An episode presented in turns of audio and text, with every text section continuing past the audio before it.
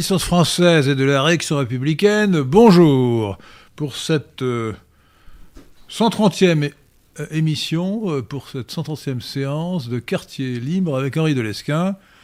J'ai l'honneur, le privilège et le bonheur de recevoir le professeur Paul de Vels de l'Académie de l'Académie des sciences, euh, donc de l'Institut, qui a fait récemment à la Société de calcul mathématique de Bernard Bozami, c'était le 8 février 2023, une conférence sur le thème de la religion du carbone. Et je suis euh, aidé pour cette euh, émission euh, par Pierre-François de Tirmont, qui la réalise, et par Patrick Catellon, qui va nous aider à recevoir vos questions et qui peut-être aussi ajoutera ses propres commentaires, ainsi d'ailleurs que Pierre-François de Tirmont. Alors, pour cette discussion, nous allons suivre la conférence, le texte de la conférence de Paul de Vels, euh, et puis nous nous arrêterons à certains moments pour que euh, Patrick Catellon puisse poser vos questions, ou qu'il pose d'ailleurs aussi les siennes, pour qu'il y ait un véritable débat interactif, comme on dit, noblement. Alors, euh, vous êtes peut-être comme la majorité, l'immense majorité des gens, intoxiqués par la propagande officielle, la doxa, comme on dit, euh, c'est-à-dire la théorie du réchauffement climatique causé par l'homme qui serait une catastrophe pour la planète et pour l'homme. Alors il faut savoir que l'argument d'autorité en science n'a pas beaucoup de, poids, euh, mais que euh, on ne peut pas dire qu'il y ait consensus scientifique, puisque je peux citer au moins trois membres de l'Académie des sciences, qui ne sont donc pas des analphabètes, ce sont des membres de l'Académie des sciences qui ne croient pas un seul instant à la théorie officielle. Je commence bien sûr par le professeur Paul de Vels, euh, et je continue en citant deux de noms euh, de ses collègues de l'Académie des sciences. Claude Allègre, qui a fait il y a au moins dix ans un livre intitulé L'imposture climatique. Euh, Claude Allègre, qui, a été ministre de l'Éducation nationale sous Jospin, donc ça fait un certain temps, socialiste, mais qui est un éminent savant. et un autre, qui est plus discret ces temps-ci sur le sujet, qui est Vincent Courtillot. Alors, je vais euh, essayer de donner un bref aperçu de, on dirait en anglais, my findings, c'est-à-dire non, non, il, ne faut pas dire en anglais. mes découvertes, mes découvertes. Bon, alors sur le, le, sur l'IPCC et le GIEC. D'abord, il faut tout de suite pour commencer, il faut dire que le titre en anglais de IPCC c'est l'International Panel of Climate Change. Et il n'y a pas le mot d'expert. Il faut traduire, c'est l'échantillon. Euh. Ça a été traduit euh, par le, groupe d'experts, euh, le GIEC, et c'est une très mauvaise traduction. Alors, c'est intéressant, j'ai devant moi une copie du, sixième, du dernier rapport du GIEC qui est paru très récemment, et en anglais, en version anglaise seulement, et je vois par exemple les auteurs, vous avez des gens d'Algérie, des gens euh, qui sont du Brésil, du Soudan, d'Australie, du Venezuela, de Malaisie, de Cuba, euh, du Mexique et ainsi de suite. Et je prends toute la liste des, euh, disons, des gens qui ont écrit ce rapport euh, vous trouvez une quantité de personnes qui n'ont absolument aucune compétence climatique, qui sont tout simplement les gens désignés par leur gouvernement. Et ça, c'est important de savoir que le GIEC, c'est un organisme qui est dans le, sous l'égide de l'ONU et qui est dirigé par les gouvernements qui composent l'ONU. Il y a 193 États, ça varie avec plus ou moins. Et en fait, c'est 193 représentants des États qui gouvernent le GIEC sans parler du fait que le GIEC eh bien, est payé par ces différents États, et en fait il y a des États qui sont plus généreux que d'autres, la France en particulier, qui doit payer plus de 50% des frais du GIEC, les États-Unis ayant refusé d'y participer. Donc c'est une chose assez intéressante, c'est un organisme qui dépend de l'ONU. Et j'ai été extrêmement surpris de voir que la Commission européenne avait pris des mesures pour suivre en quelque sorte les recommandations du GIEC, en particulier de neutralité carbone en 2050. Qu'est-ce que... Là, vous allez trop vite, là. Vous allez, non, non, mais qu'est-ce que ça signifie? Qu'est-ce que ça signifie? Ça signifie qu'on veut supprimer tout ce qui émet du carbone, c'est-à-dire les euh, moteurs thermiques des automobiles, le chauffage au fioul des habitations, et j'en passe, je reviendrai sur ce point précis, soi-disant pour aboutir au fait qu'on n'émette plus de carbone dans l'atmosphère et ceci poursuivent les recommandations du GIEC. Donc ça mérite que l'on s'y intéresse. Et euh, j'ai voulu, euh, dès, le départ, eh bien, aller très loin et regarder comment le GIEC a été créé depuis son origine. Alors je vous arrête, parce que moi je voudrais commencer avant. Arrhenius. Oui, parce que en fait, bon, le, c'est ce que j'appelle le dogme officiel du carbone. L'idée que les émissions d'oxyde de carbone puissent contribuer à augmenter les températures terrestres a été en fait euh, l'objet de digression du, euh, physicien suédois Svante Arrhenius qui a eu le prix Nobel de chimie en 1903. Et dans un livre publié à cette époque, il affirma que le CO2 fait monter les températures par effet de serre, et dans ses livres, il ne vit que des avantages à ça. Il trouvait que c'était formidable que le CO2 fasse augmenter les températures par effet de serre, et euh, il a décrit donc toute une série d'avantages de cela. Il recommande que l'on fasse tout le possible pour augmenter euh, les émanations de carbone. Alors sur ce point précis. Alors, ça, date de 1903. Et alors, ces, thèses ont été, en fait, sont restées longtemps dans l'oubli. Non, non, mais je voudrais que nous restions à Arrhenius. J'aimerais faire un commentaire sur Arrhenius, qui ça me paraît très intéressant. Euh, pourquoi? Parce que Arrhenius a, cherché à expliquer euh, les, euh, les âges glaciaires. Pourquoi y avait-il des glaciations de la Terre? Et euh, il a avancé comme hypothèse aux glaciations, au refroidissement, euh, la variation du taux de carbone dans l'atmosphère. Ou plus précisément, du taux de dioxyde de carbone, CO2, à ne pas confondre avec le monoxyde de carbone, très toxique, CO. Donc, euh, c'était, la, sa thèse sur le réchauffement climatique dû au carbone visait à expliquer l'évolution de, depuis des centaines de milliers d'années du climat sur la Terre, euh, alors que maintenant, euh, il y a un consensus à peu près général pour dire que, euh, pour adopter la théorie de Milankovitch que vous citez dans votre oui, mais alors je, reviens pour dire pour dire pour dire que c'est ce sont les variations de, de la position de, de, la Terre par rapport au Soleil qui expliquent qui ont expliqué qui expliquent les, les, âges glaciaires. Alors je reviens sur Arrhenius. Il a écrit un livre qui a été traduit en français ça s'appelle L'évolution des mondes. Ce livre a été publié en 1910. Mais au départ, voilà quelqu'un qui euh, décèle l'effet de serre et l'affirmation que le CO2 fait monter les températures. Alors c'est resté longtemps dans l'oubli, jusqu'en 1950 environ. Et c'est l'océanographe américain Roger Revel qui affirma en 1957 que, selon ses recherches, l'essentiel du CO2 d'origine anthropique, c'est-à-dire dû à l'activité humaine, eh bien, c'était, euh, ça n'influait que très peu à la marge pour le réchauffement climatique. Par contre, il s'était inquiété du fait qu'une augmentation soudaine des émanations anthropiques du CO2 due à, une, un emballement de l'industrie pouvait à ce moment-là faire basculer euh, une évolution des températures. Ça date de 1957. Alors, Paul il faut quand même euh, préciser, parce que tout le monde ne, le sait pas forcément, ce que c'est que l'effet de serre. L'effet de serre tire son nom de, de, des serres dans lesquelles on fait pousser des plantes.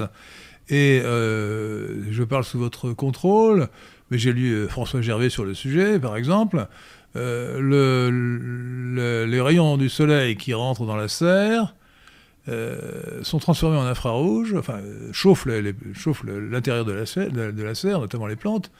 Et lorsque ces, plantes, ces matériaux chauffent, ils émettent euh, des rayons invisibles qui sont les rayons infrarouges. Or, les, les, les, les vitres euh, ne laissent pas passer les rayons infrarouges. Donc ils laissent rentrer les rayons du soleil, mais ne laisse pas sortir les rayons infrarouges qui sont produits à l'intérieur de la serre. Il y a une façon très simple de décrire ça. C'est ce qui explique l'augmentation de la température de la serre par rapport à l'extérieur. Il y a une augmentation très simple de décrire ça. Si vous avez une belle journée, comme en ce moment où il n'y a pas de nuages dans le ciel, eh bien la nuit il fait très froid parce que le, la température rayonne et n'est pas bloquée par les nuages. Par contre, si vous avez un couvert nuageux, eh bien ça entretient une certaine douceur parce que ça conserve les températures. C'est ça l'effet de serre en gros. Mais je voudrais quand même revenir sur cette espèce d'évolution historique et euh, je dirais un grand personnage, Arrhenius. Ensuite, en 1957, vous avez Revel qui est un océanographe.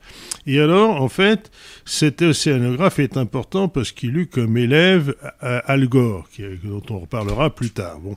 Futur, futur vice-président des États-Unis et, candidat malheureux à l'élection présidentielle américaine. Alors, il se trouve que euh, les affirmations de Revel que le réchauffement climatique pourrait être lié euh, l'augmentation des émanations industrielles d'oxyde de carbone a été oubliée encore une fois de 1950 à 1975. Et cette période est très importante parce que dans toute cette période, tout le monde pensait que la température allait baisser vers une glaciation. Et vous avez des gens très sérieux, comme le, le climatologue britannique Hubert Lamb, dans une édition de son livre sur 1983, qui a prévoyé que la température allait baisser de 4 à 5 degrés. Dans les années 50 ou 60, chers amis auditeurs de Radio Athéna, la presse publiait des articles annonçant la glaciation. le retour de l'âge glaciaire. Alors, ce qui était évidemment très préoccupant. alors, si vous voulez, pendant toute cette période, les, températures ont été orientées à la baisse. Comment expliquer cette, cette, température baissière malgré la présence, justement, après la guerre, d'une explosion industrielle? Euh, Ça, je ne veux pas rentrer dans cette euh, interprétation, mais toujours est-il que ça a duré jusqu'à peu près 1990. Ah. Euh, c'est un point, non, là, excusez-moi, c'est un point très important pour notre discussion, Paul de Euh, les modèles mathématiques censés prévoir le réchauffement climatique ont été calibrés sur la période 1970-1990. Euh, Disons 1950-1965, les températures oui, c'est ça. Mais, attendez, mais, attendez, laissez-moi, laissez-moi. Donc les modèles mathématiques ont été calibrés sur la période suivante. L'ennui, c'est que quand on les, on les appliquait à la période précédente, euh, ils étaient contredits par les faits, puisque la température qui aurait dû augmenter, avec l'augmentation de gaz carbonique industriel produit par l'homme, euh, avait en réalité baissé. Et donc, on a trouvé une explication ad hoc, ce qui est toujours embêtant, hein, l'explication ad hoc du point de vue méthodologique ou scientifique, c'est douteux. Euh, on a dit, ah oui, mais euh, si euh, le modèle ne fonctionne pas, c'est parce que il y a eu des projections de microparticules. Alors, est-ce que c'était par l'activité humaine ou par les volcans? En tout cas, il y aurait une augmentation des microparticules qui, elles, refroidissent les poussières volcaniques ou autres, ou produites par l'industrie aussi d'ailleurs, euh, aurait refroidi. Donc on a corrigé le modèle, les modèles, pour qu'ils rendent compte aussi de la période antérieure. Alors, si vous voulez, je, reviens sur euh, Hubert Lamb, qui prévoit moins 6 degrés en 2015 par rapport Heureusement, ça n'a pas eu lieu. Heureusement, ça n'a pas eu lieu, parce que si c'était moins 6 degrés, on serait en train de, vraiment de se, geler actuellement. C'est énorme. C'est-à-dire même une baisse d'un ou deux degrés serait suffisant pour euh, avoir des conséquences considérables s'il s'agit de degrés moyens. Toujours est-il que les Américains, d'un seul coup, commencent à s'affoler avec la perspective d'un nouvel âge glaciaire, et ils mettent une quantité d'institutions euh, à la tâche pour étudier ces questions. Et en fait, il faut voir que l'intérêt des Américains pour le réchauffement climatique a été à la base euh, un intérêt pour la baisse des températures au lieu de l'augmentation. Et alors on arrive peu à peu en 1987-88. Ah, ah, non, vous allez trop vite. Paul de Vels. Vous oubliez une étape essentielle, car c'est là que ça s'est produit. C'est 1985, vous en parlez dans votre euh, conférence. Hein. Euh, en 1985, c'est la conférence de Villach. Villach, euh, ça se trouve en Suisse ou en Autriche. Vous dites Suisse, mais je crois que c'est plutôt en Autriche. Villach en 1985. V-I-L-L-A-C-H. Vous dites, vous dites Suisse, à mon avis, c'est en Autriche, mais bon, je me trompe peut-être. Donc, donc en 1985, c'est là que on a réuni sous l'égide de l'OMM, Organisation météorologique mondiale, euh, et de, de- du programme des Nations Unies pour l'environnement. Donc, euh, Tout un aréopage de gens, euh, mais il tout faut... un repage de gens qui, ont, euh, qui sont arrivés à la conclusion, je, je vous cite, ou plutôt je cite votre citation, euh, avec euh, Maurice Strong notamment, qu'il y aurait une élévation, ou plutôt Ber- Bert Bolin, une élévation probable de la température de 4 degrés et demi dans la première moitié du 21e C'est-à-dire, euh, en ce moment, il il prévoit Assorti, excusez-moi, assorti à une augmentation, à une élévation des océans de océans de 1,50. 1 ouais. un mètre et demi. 1m50. Alors, et bien entendu, rien de tout cela ne s'est passé, mais si vous voulez, on passe du refroidissement au réchauffement. Et alors, en fait, le point de bascule, ça a eu lieu en 88, 1988, où les États-Unis connaissent la pire sécheresse caniculaire observée depuis 1930. En 1930, il y avait un phénomène qui s'est appelé le Dust Bowl, où vous avez des tourbillons de poussière, des chaleurs caniculaires, et c'est la même chose en 88. Je précise en attendant que ça a lieu aux États-Unis et pas ailleurs. Enfin bon, Est-ce c'est-à-dire. que ce n'est pas, ce, n'est pas ce, ce- ce dont parle Steinbeck dans son livre? C'est ça, exactement. Mais Hein. c'est-à-dire que ça a eu lieu des, des Euh, quantités même- de gens. en- en même les temps que paysans la- se sont En même temps trouvés que la crise de ruinés. 1929, ça n'a rien arrangé. Voilà. Alors, euh, il se trouve qu'à ce moment-là, eh bien, euh, le climatologue euh, James Hansen, qui dirigeait le Goddard Institute for Space Studies au sein de la NASA, eh bien, intervient devant le Congrès des États-Unis. Alors, il se trouve que ce monsieur était un astronome. Et il avait émis l'idée que c'était le CO2 qui augmentait les, températures. Pourquoi? Parce qu'il avait sa thèse, ses travaux, il avait étudié l'atmosphère de Vénus, où il y a 250 000 fois plus de CO2 que sur la Terre. Aucun rapport. Oui, mais lui, il considérait Aucun que, rapport. il considérait que toute proportion gardée, l'atmosphère de Vénus, eh bien, pouvait donner un modèle pour ce qui pourrait arriver sur la Terre et il prévoyait des, des conséquences épouvantables. Alors, ceci étant, alors, euh, il se trouve que par-dessus le marché, en juin 88, les climatiseurs sont tombés en panne dans le Congrès des États-Unis. Alors, il y avait tout pour plaire. Et il a dit, c'est une catastrophe. Eh bien, il faut euh, voir que le- les augmentations, les émissions industrielles de CO2 vont provoquer un réchauffement climatique brutal. Alors, attention, parce que vous, le dites dans votre euh, conférence, mais euh, ce qui s'est passé aux États-Unis cet, été-là ne s'est pas produit ailleurs dans le monde. Et je fais un rapprochement d'ailleurs avec la, chaleur qui s'est produite en France en 2022. Euh, Parce que ça ne s'est pas produit ailleurs dans le monde. Euh, et euh, si l'année 2022 a été exceptionnellement chaude pour la France, l'année la plus chaude depuis 50 ans, ce n'est pas le cas. euh, pas dans tout le à fait. Je crois monde. pas qu'elle ait été la plus chaude. euh, Enfin, bon, moi, c'est ce que j'ai lu. Et- mais euh, il faut savoir que la surface de la France, 550 000 km, c'est le millième de la surface de la Terre. Donc extrapoler à partir de ce qu'on observe euh, à sa fenêtre ou chez soi euh, au monde entier, c'est une absurdité scientifique. Alors, il faut, dire que là-dedans, vous avez toute une certaine, euh, un groupe de gens. Alors, j'ai parlé de James Hansen, vous avez Bert Bolin, et surtout un homme d'affaires canadien qui s'appelle Maurice Strong, qui est un autodidacte complet, qui n'a absolument aucun, aucune étude. Il a arrêté ses études en 14, à 14 ans. Et il a fait fortune dans l'industrie pétrolière malgré tout, ce qui prouve que c'est quelqu'un qui avait du talent. Et il s'est fait propulser par l'ONU, eh bien, euh, euh, euh, en tête du programme des Nations Unies pour l'environnement. pourquoi? Il faut savoir, et vous le dites d'ailleurs au passage, que ce- alors, le- le- les, les- les personnes clés en dehors de Hansen, donc euh, euh, c'est Maurice Strong. Là, c'est- s'il y a un, un nom à retenir, c'est Maurice Strong. Cet homme n'avait Alors, c'est cet homme. attendez, attendez, il n'y a aucune formation scientifique. Oui. Maurice Strong, ce Canadien, était l'homme lige de David Rockefeller. Et David Rockefeller, c'était le pape la- de la superclasse mondiale en de la formation. commission trilatérale, La commission le- trilatérale, le groupe de. Bilderberg, Donc- le club de Rome. Donc, moi, je soutiens, mais je, devrais peut-être le dire en- plutôt en conclusion, que puisque Maurice Strong a joué un rôle capital dans cette euh, évolution, avec notamment la convocation euh, de la conférence de Rio qui date de 1990, euh, c'est là qu'on a vraiment lancé euh, dans la superstructure mondiale, à, l'ONU et ailleurs, l'idée du réchauffement climatique causé par l'homme. Maurice Strong a eu un jeu, un jeu capital. Or, il y a, dans ces hypothèses scientifiques ou pseudo-scientifiques, un enjeu politique majeur aux yeux de David Rockefeller et des autres personnes qui voulaient ce qu'ils appellent une gouvernance mondiale. Le but, c'est, puisque le gaz carbonique qui est émis quelque part se répand partout dans le monde, eh bien, euh, s'il faut euh, lutter contre le gaz carbonique, il faut le faire partout. Il faut donc une autorité mondiale pour s'en occuper. Bon, ou renforcer le pouvoir, l'autorité des organisations mondiales comme euh, le- le- l'ONU, le GIEC, etc.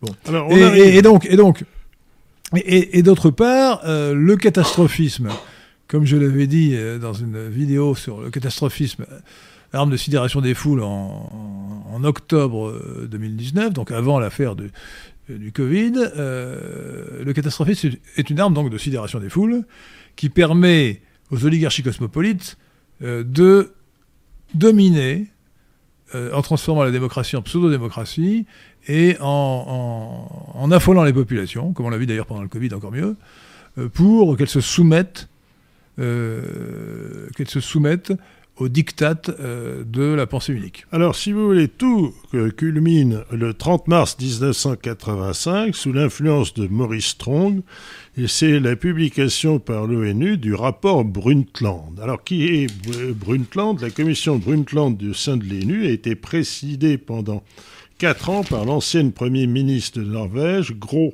Harlem Brundtland, qui a inventé quelque chose d'important aujourd'hui. C'est elle qui a inventé le concept de développement durable. C'est apparu à ce moment-là. Et donc, euh, euh, ce qui, la commission Brundtland publie un rapport le 30 mars 87 en affirmant sans aucune preuve que le recours aux combustibles fossiles, c'est-à-dire le pétrole, le gaz, etc., pourrait dès le, début... Le charbon aussi.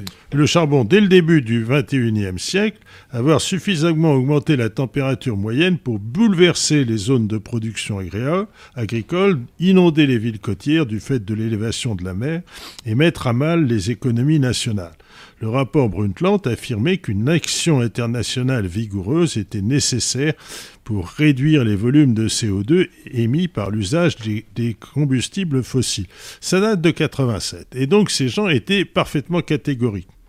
Et là, c'est vraiment le début de ce que j'appellerais la religion du climat, parce que ce sont des gens qui affirment des, affirmations sans preuve qui sont absolument invérifiables. Alors je vais vous donner des exemples. Ils affirment en particulier des prévisions alarmistes que la température allait monter de 4 à 6 degrés d'ici 2100.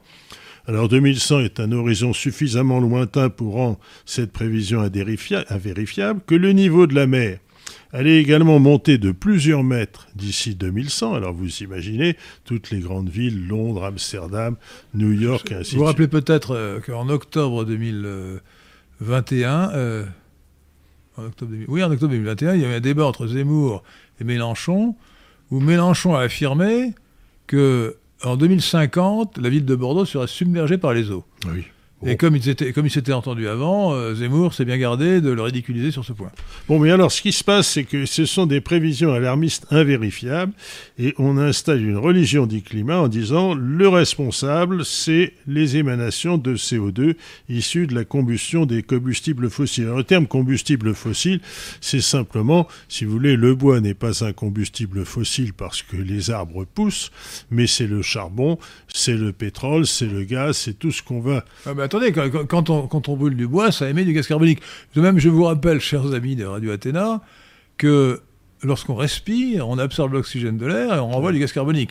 Donc euh, les écologistes qui sont contre le réchauffement climatique devraient cesser de respirer.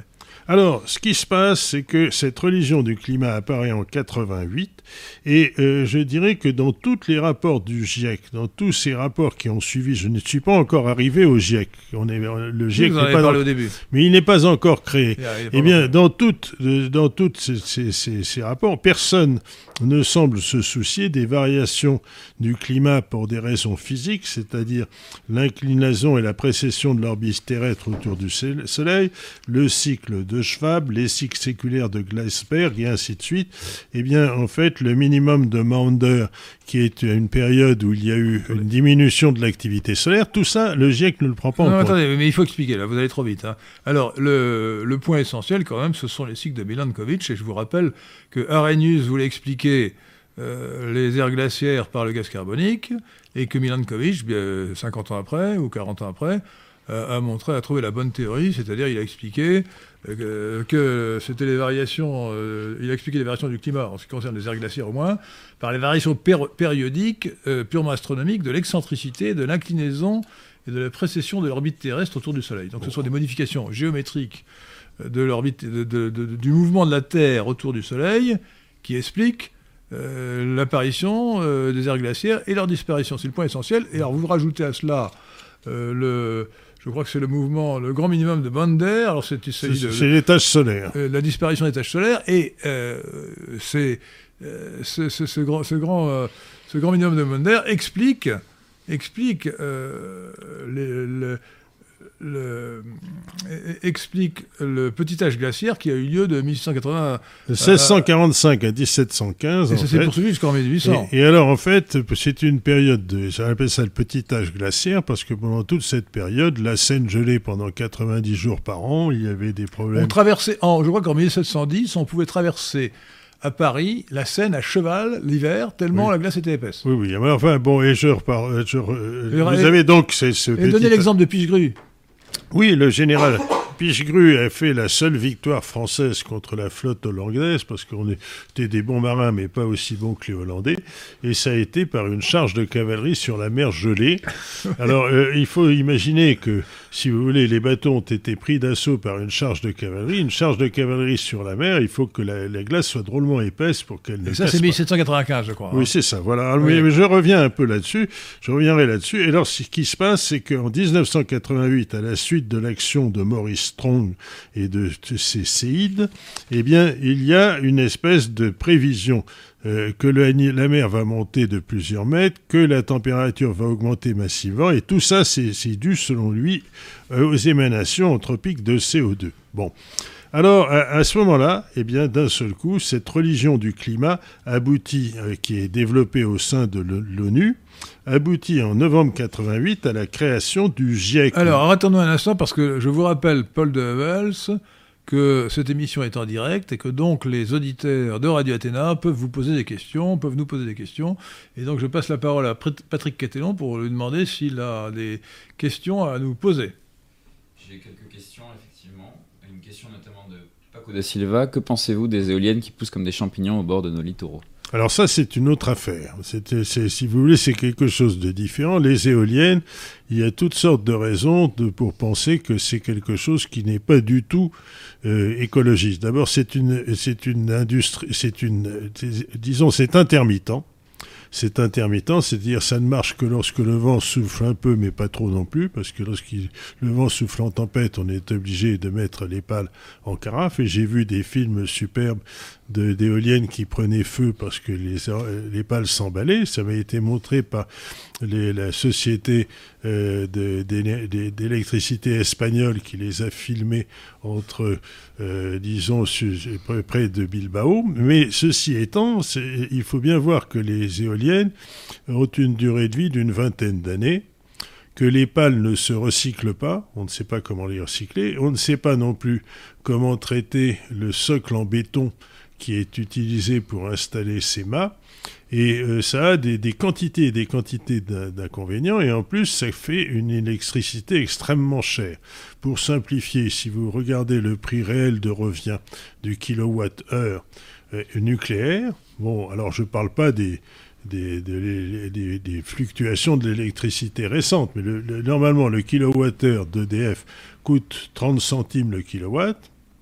Le kilowattheure d'éolien terrestre coûte 1 euro et le kilowattheure d'éolien maritime en coûte 2 nous avons fait une émission à Radio Athéna avec Patrice Carr qui a écrit un livre sur les éoliennes et contre les éoliennes. Oui, alors donc je dirais que c'est complètement... Vous retrouverez sur d'autres sites. Alors, euh, si, il suffit d'aller euh, sur le mur de l'Atlantique pour se rendre compte que les blocos construits par les Allemands avec du sable de mer, qui sont de relativement mauvaise qualité, bien sont toujours debout et on n'arrive pas à s'en débarrasser. Alors vous imaginez lorsqu'on fait un socle d'éolien de 3000 tonnes, qu'est-ce qu'on peut en faire? C'est, On met du béton dans, dans, le sol et ensuite après on installe bon, des... Ça, ça nous un peu du sujet. Hein. Bon, enfin simplement je voulais dire, je voulais dire que les, éoliennes, les éoliennes n'ont absolument aucun intérêt. Non mais il faut ajouter autre chose. Comme vous avez souligné Paul Levels, c'est, c'est intermittent. Les panneaux solaires ne fonctionnent que lorsqu'il y a du soleil. Euh, les éoliennes ne fonctionnent que lorsqu'il y a, il y a du vent, mais pas trop de vent. Euh, il, faut, il faut suffisamment de vent, mais pas trop. Euh, et donc c'est intermittent. Donc, comme la consommation ne, ne, suit pas le même, le même rythme que le vent ou que le soleil, ça veut dire que il faut combler l'insuffisance de production des éoliennes comme des panneaux solaires par des centrales à gaz ou à gaz puisque c'est centrale à gaz, maintenant, c'est très, très, très, très efficace. On appuie sur un bouton, ça démarre immédiatement. et donc, ça, veut dire qu'il il y a, en complément des, éoliennes, des centrales à gaz qui, au resco référence, euh, produisent donc du gaz carbonique. Non, mais c'est euh, le modèle. Le modèle des éoliennes est un modèle catastrophique et personne n'a l'air de s'en rendre compte de façon et, d'autres. si, si, euh, beaucoup de gens. il y a des gens qui luttent contre, c'est-à-dire que. notamment Patrice Carr. Hein. Alors, je puis-je de traduire, trahir. Un, secret, mais c'est la. Je suis, j'ai fait une émission sur Radio Courtoisie avec Monsieur Marcel Boiteux, qui a été pendant euh, plus de dix ans le directeur général de l'EDF, et c'est un vieux monsieur avec toute sa tête, à plus de 90 ans.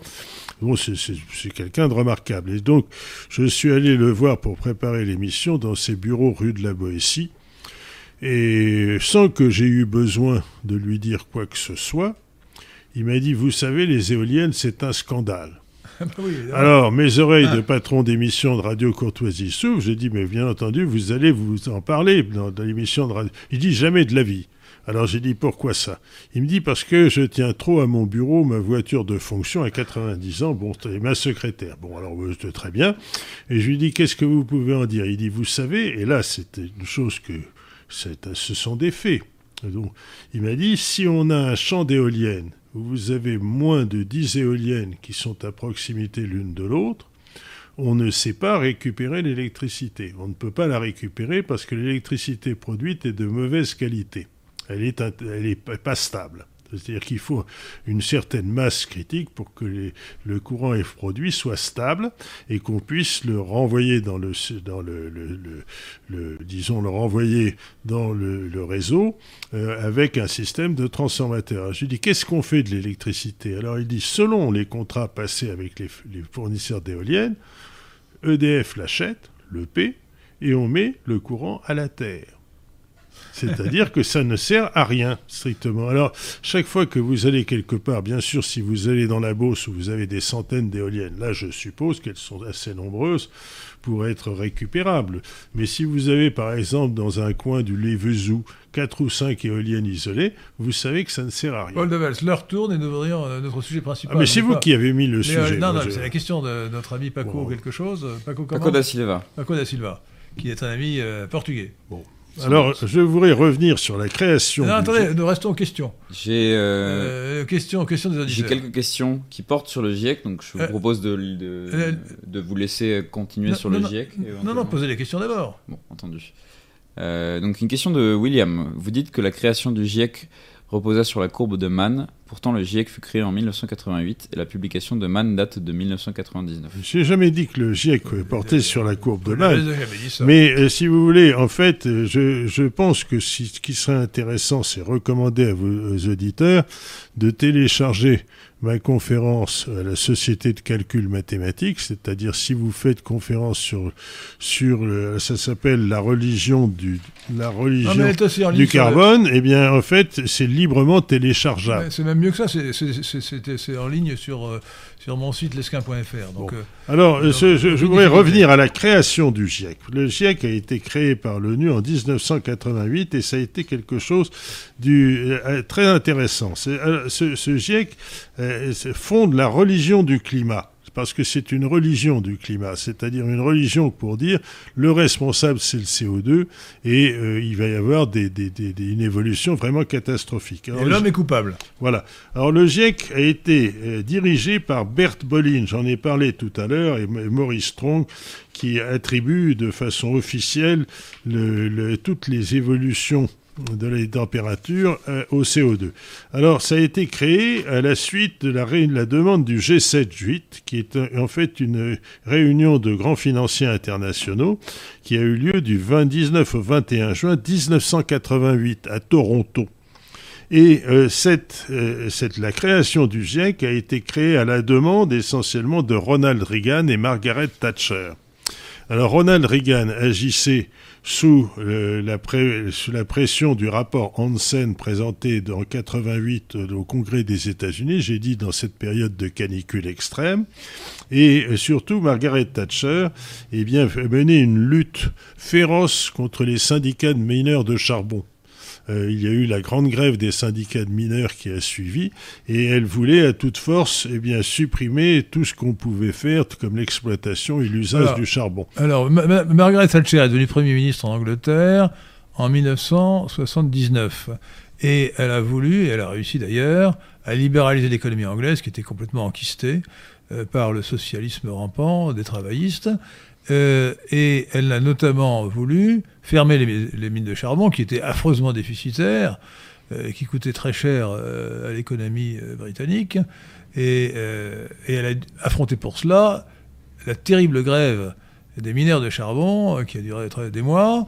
et elle a exploité euh, la croyance dans le réchauffement climatique causé par les énergies fossiles comme argument euh, politique. Euh, je, ne pense pas qu'elle se soit jamais intéressée vraiment à la question scientifique, mais c'est pour ça qu'elle l'a fait. C'est parce qu'elle voulait fermer les mines de charbon. Voilà. Alors donc, en fait, elle a fini par y arriver, mais si vous voulez, elle était, elle avait le charbon dans le nez, si j'ose dire, et donc elle était ravie de contribuer à la création du GIEC, le groupe disons, sous l'égide des, Nations Unies. Alors il faut savoir que le GIEC n'est pas un organisme à dominance scientifique, c'est-à-dire qu'il fait appel des scientifiques pour la rédaction de ses rapports, mais il est contrôlé par les représentants des États et ses avis, et ses avis demeurent complètement dépendants des gouvernements qui le subventionnent. Alors depuis donc 1988, vous avez toute une série de réunions et de rapports du GIEC successifs et ces rapports sont absolument euh, ridicules. C'est-à-dire que, par exemple, euh, toutes les prévisions qui ont été faites par le GIEC et les différents rapports du GIEC se sont avérées fausses. Toutes les prévisions. Alors, par exemple, je pourrais euh, assommer les auditeurs sous une liste de prévisions du GIEC, j'en prendrai qu'une. Par exemple, un rapport du GIEC en 2006 annonce la fonte complète des neiges du Kilimandjaro en 2016. Il s'est évidemment rien passé. Bon. Et en fait, euh, si vous voulez, pendant toute cette période. je vous interromps parce qu'il y a un autre, une autre prévision aussi qui a été ridicule. C'était, euh, c'est mieux que le Kilimandjaro. C'est l'annonce par un rapport du GIEC que le le, les glaces de l'Himalaya euh, seraient euh, pratiquement éliminées en, 2030. Oui, alors, euh, on, m'a posé une question sur la courbe en crosse de hockey. La courbe, c'est la courbe de Mann. La courbe de Mann, c'est quelque chose qui date des années 2000. En fait, 1998 et 1999. Alors c'est une courbe, si tu voulais, bon, on est à la radio, on va pas montrer ça sur, euh, disons... Oh, je, peux la, la montrer. Oui, alors en fait, essentiellement, c'est une courbe complètement plate et qui d'un seul coup remonte de façon catastrophique. Alors, écoutez, je vais la montrer. Hein. Euh, le, graphique du haut, euh, c'est la courbe de Mann qui montre que le climat moyen, la température moyenne du globe va rester stable jusqu'en 1950, de 1000 à 1950, et qu'elle va brusquement monter comme euh, une crosse de hockey euh, à partir de 1950. Alors, cette courbe de, Mann est grossièrement fausse. Et ça a été démontré par des quantités de gens, dont le célèbre rapport Wegman, qui a été fait à la demande du Congrès des États-Unis. Parce qu'en fait, ce qui se passe, c'est que cette courbe de Mann fait gomme complètement les, euh, disons, les périodes dont j'ai parlé tout à l'heure. Alors, il y a l'optimum médiéval, qui date essentiellement des années 1200, pendant laquelle eh bien, il y a eu des températures très élevées qui ont, qui ont permis la colonisation du Groenland, qui ont permis la culture de la vigne en Norvège, et ainsi de suite, et qui ont été extrêmement bénéfiques pour les paysans à cette époque. Alors, c'est un point important que je voudrais souligner, Paul Level, parce que on appelle cette période l'optimum médiéval. Et effectivement, euh, on pouvait, vous le dites, euh, vous l'avez dit, euh, cultiver la vigne en Norvège, ce qui n'est plus le cas aujourd'hui. Et on a appelé cette terre découverte au Xe siècle le Groenland, ce qui veut dire la terre verte. On voit bien que c'est la terre. on voit bien pour ceux qui parlent l'anglais et, peut-être pas le norvégien, que c'est Greenland, Groen, Green, Land, la terre, la terre verte. Et ce qui prouve bien que le, Groenland était beaucoup plus chaud à l'époque qu'aujourd'hui. Et ce qui, le point important, c'est que les historiens parle d'optimum médiéval, c'est-à-dire que quand il fait chaud, c'est bon, et, que la, la, la, thèse, euh, la doxa euh, réchauffiste ne consiste pas simplement à accuser l'homme de provoquer un réchauffement inexorable de la température moyenne du globe, mais aussi d'affirmer que ce réchauffement est mauvais, et nécessairement mauvais. Et Leroux, qui était le, grand, un grand géographe et climatologue français avait dit mais non euh, le, réchauffement climatique c'est bon euh, c'est pas mauvais il faut, faudrait pas si, si, le réchauffement climatique avait lieu quelle que, soit la, quelle que fût la cause il faudrait s'en féliciter. Alors si vous voulez cette courbe en cross est une c'est une triple erreur c'est une manipulation. Et en particulier un climatologue canadien qui s'appelle Timothy Ball Ball BA2L a refait on, doit dire Ball non, Ball oui a refait tous les calculs pour obtenir une version corrigée avec des données euh, certifiées de l'évolution du climat euh, en disons dans la période entre mettons 500 euh, et 2000 et vous avez par exemple voilà les, je, le montre, je, le montre, Vous avez, vous avez la, courbe rectifiée de Ball, qui est la vraie courbe, la, courbe honnête scientifique, par rapport à la courbe de Mann.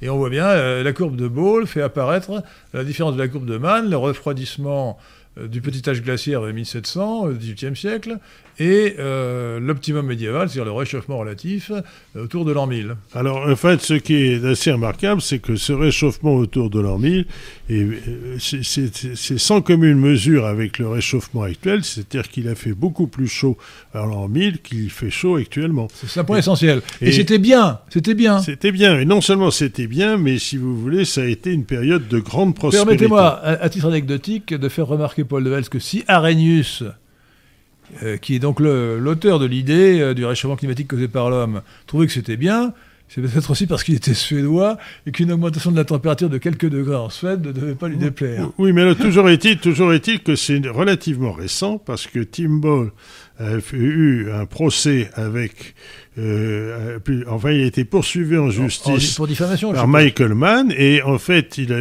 Tim Ball a fait condamner Michael Mann pour faux et usage de faux parce que Michael Mann n'a pas été capable de donner les données qui lui ont permis de faire ses calculs et en fait, il a été condamné avec perte et fracas par la justice canadienne. je voudrais, Paul Deval, oui, mais je voudrais faire une remarque qui me paraît euh, intéressante et importante, c'est que vous savez, il y a un proverbe, euh, un adage juridique euh, qui est testis unus, testis nullus.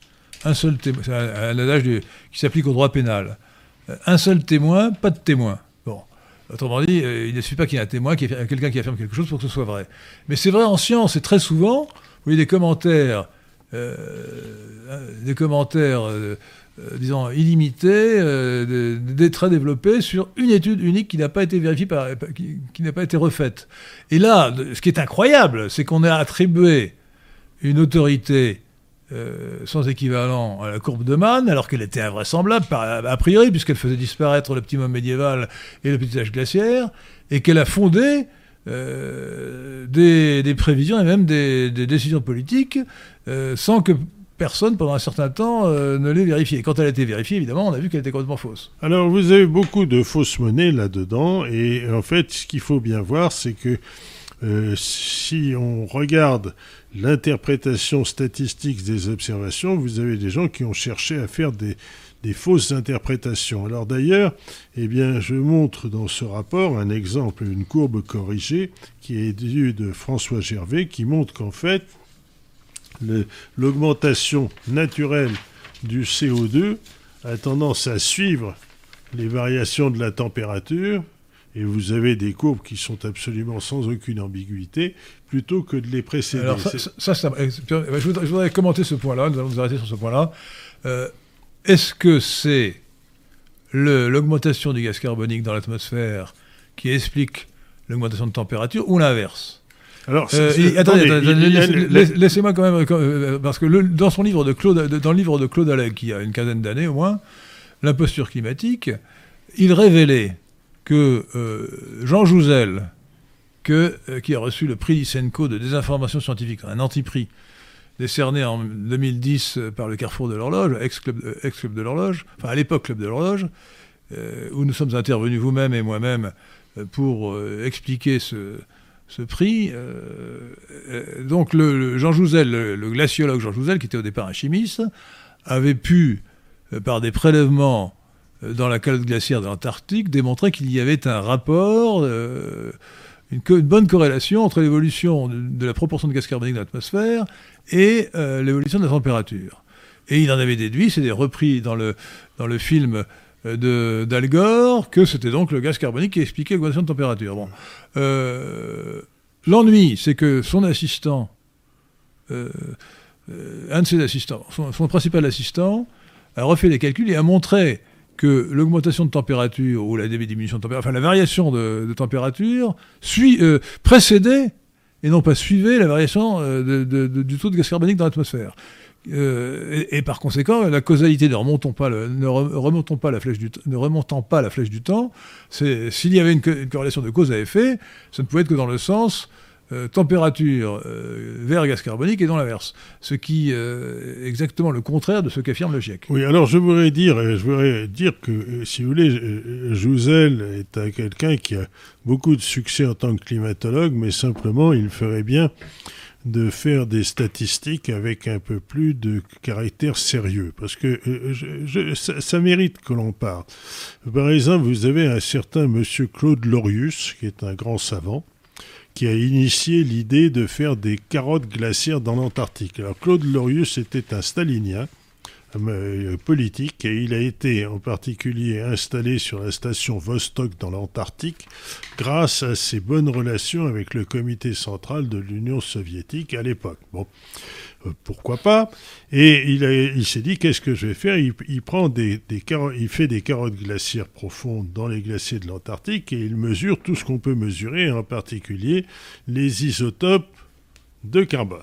Et euh, alors il y a son élève Jean Jouzel, l'élève de Claude Lorius, qui lui avait s'était intéressé aux grêlons, c'est-à-dire qu'il avait constaté que les grêlons contenaient davantage d'isotopes lourds du carbone, et c'était l'explication pour laquelle il tombait plus facilement que les, euh, disons, la pluie qui en contenait moins. Enfin bon, voilà le genre de choses qu'on fait. Et alors, en fait, donc, d'un seul coup, monsieur Jouzel commence à dire qu'avec les euh, variations, les rapports d'isotopes de carbone qu'on trouve dans les carottes glaciaires, on est capable de prédire la température. Mais alors là, c'est là où j'ai participé chez Henri de Lesquin, euh, disons, à une des réunions du Club de l'Horloge qui, qui, avait attribué le prix En 2010, oui.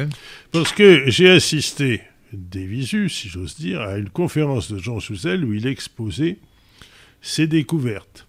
Et Jean Jouzel a dit, voilà, c'est extrêmement simple, avec euh, les rapports des, isotopes lourds d'oxygène et de carbone, eh bien, je suis capable de reconstituer la température parce que j'ai trouvé une corrélation entre la température et les rapports d'isotopes qui était de 0,3%.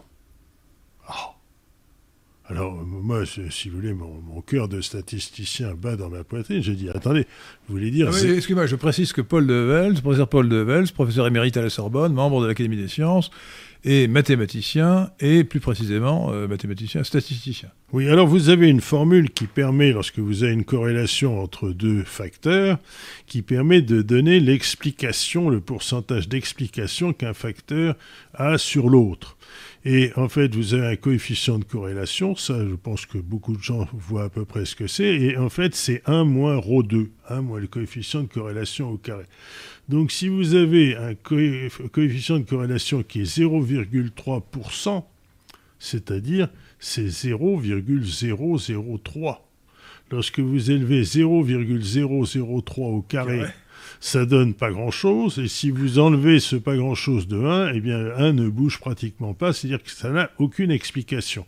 Et alors je lui ai dit, mais c'est pas possible. Il dit non, non, c'est bien 0,3%. Donc j'en ai déduit que euh, c'était pas très sérieux. Et en plus, il dit, avec ça, je démontre de façon claire qu'il n'y a pas eu de petit âge glaciaire, qu'il n'y a pas eu d'optimum médiéval parce qu'on ne le voit pas dans mes courbes. J'ai dit, ben, si on ne le voit pas dans vos courbes, c'est que vos courbes ne sont pas assez, euh, ne donnent pas des pourcentages d'explication. Alors on s'est un peu disputé, je pense qu'il a corrigé ces données d'ici là, mais c'est pour ça que pendant toute une série de gens qui sont, euh, qui ont travaillé au GIEC ont voulu euh, disons, Jouzel a été vice-président du GIEC. oui, hein. oui, ils ont voulu, ils ont voulu insister lourdement sur la courbe de Mann parce que cette courbe de Mann ne montre pas d'optimum médiéval, elle montre pas de, de, disons de, Petit âge glaciaire non plus. petit âge glaciaire. Et en fait, c'est si vous voulez, les gens disent bon bah c'est clair, il y en a pas eu.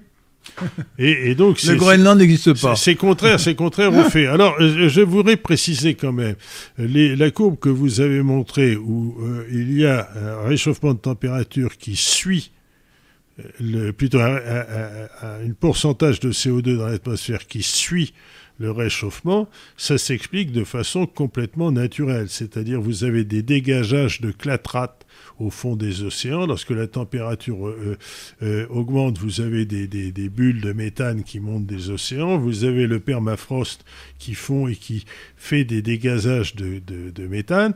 Bon, ça s'explique. Par contre, c'est que ça n'explique pas, ce sont les émissions artificielles de CO2, c'est-à-dire ça explique l'augmentation du CO2 d'origine naturelle.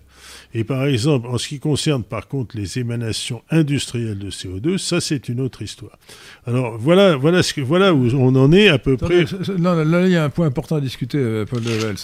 Euh, de mémoire, je donne les chiffres de mémoire. euh, il doit y avoir euh, une, les échanges entre l'atmosphère d'une part, les océans et la surface de la Terre d'autre part, c'est-à-dire la biomasse qui absorbe du, du gaz carbonique, doivent représenter, je dis cite un chiffre de mémoire, de 200 milliards de tonnes, euh, 200 gigatonnes euh, de, de CO2 euh, par an. Bon. Là-dedans, là-dedans, euh, la part des émissions anthropiques produites par l'homme, donc le, fonctionnement des voitures euh, et tout le reste, euh, la consommation de charbon, de, pétrole et de gaz naturel, euh, représente au maximum 10% de ce total. Et les océans absorbent énormément euh, de gaz carbonique, euh, ainsi que la biomasse, que les plantes. Que les plantes absorbent énormément de gaz carbonique. Bon. Euh, sachant d'ailleurs, je fais une parenthèse dans la parenthèse, c'est que euh, comme l'a, souligné Gérondeau, Christian Gérondeau, le gaz carbonique, c'est bon.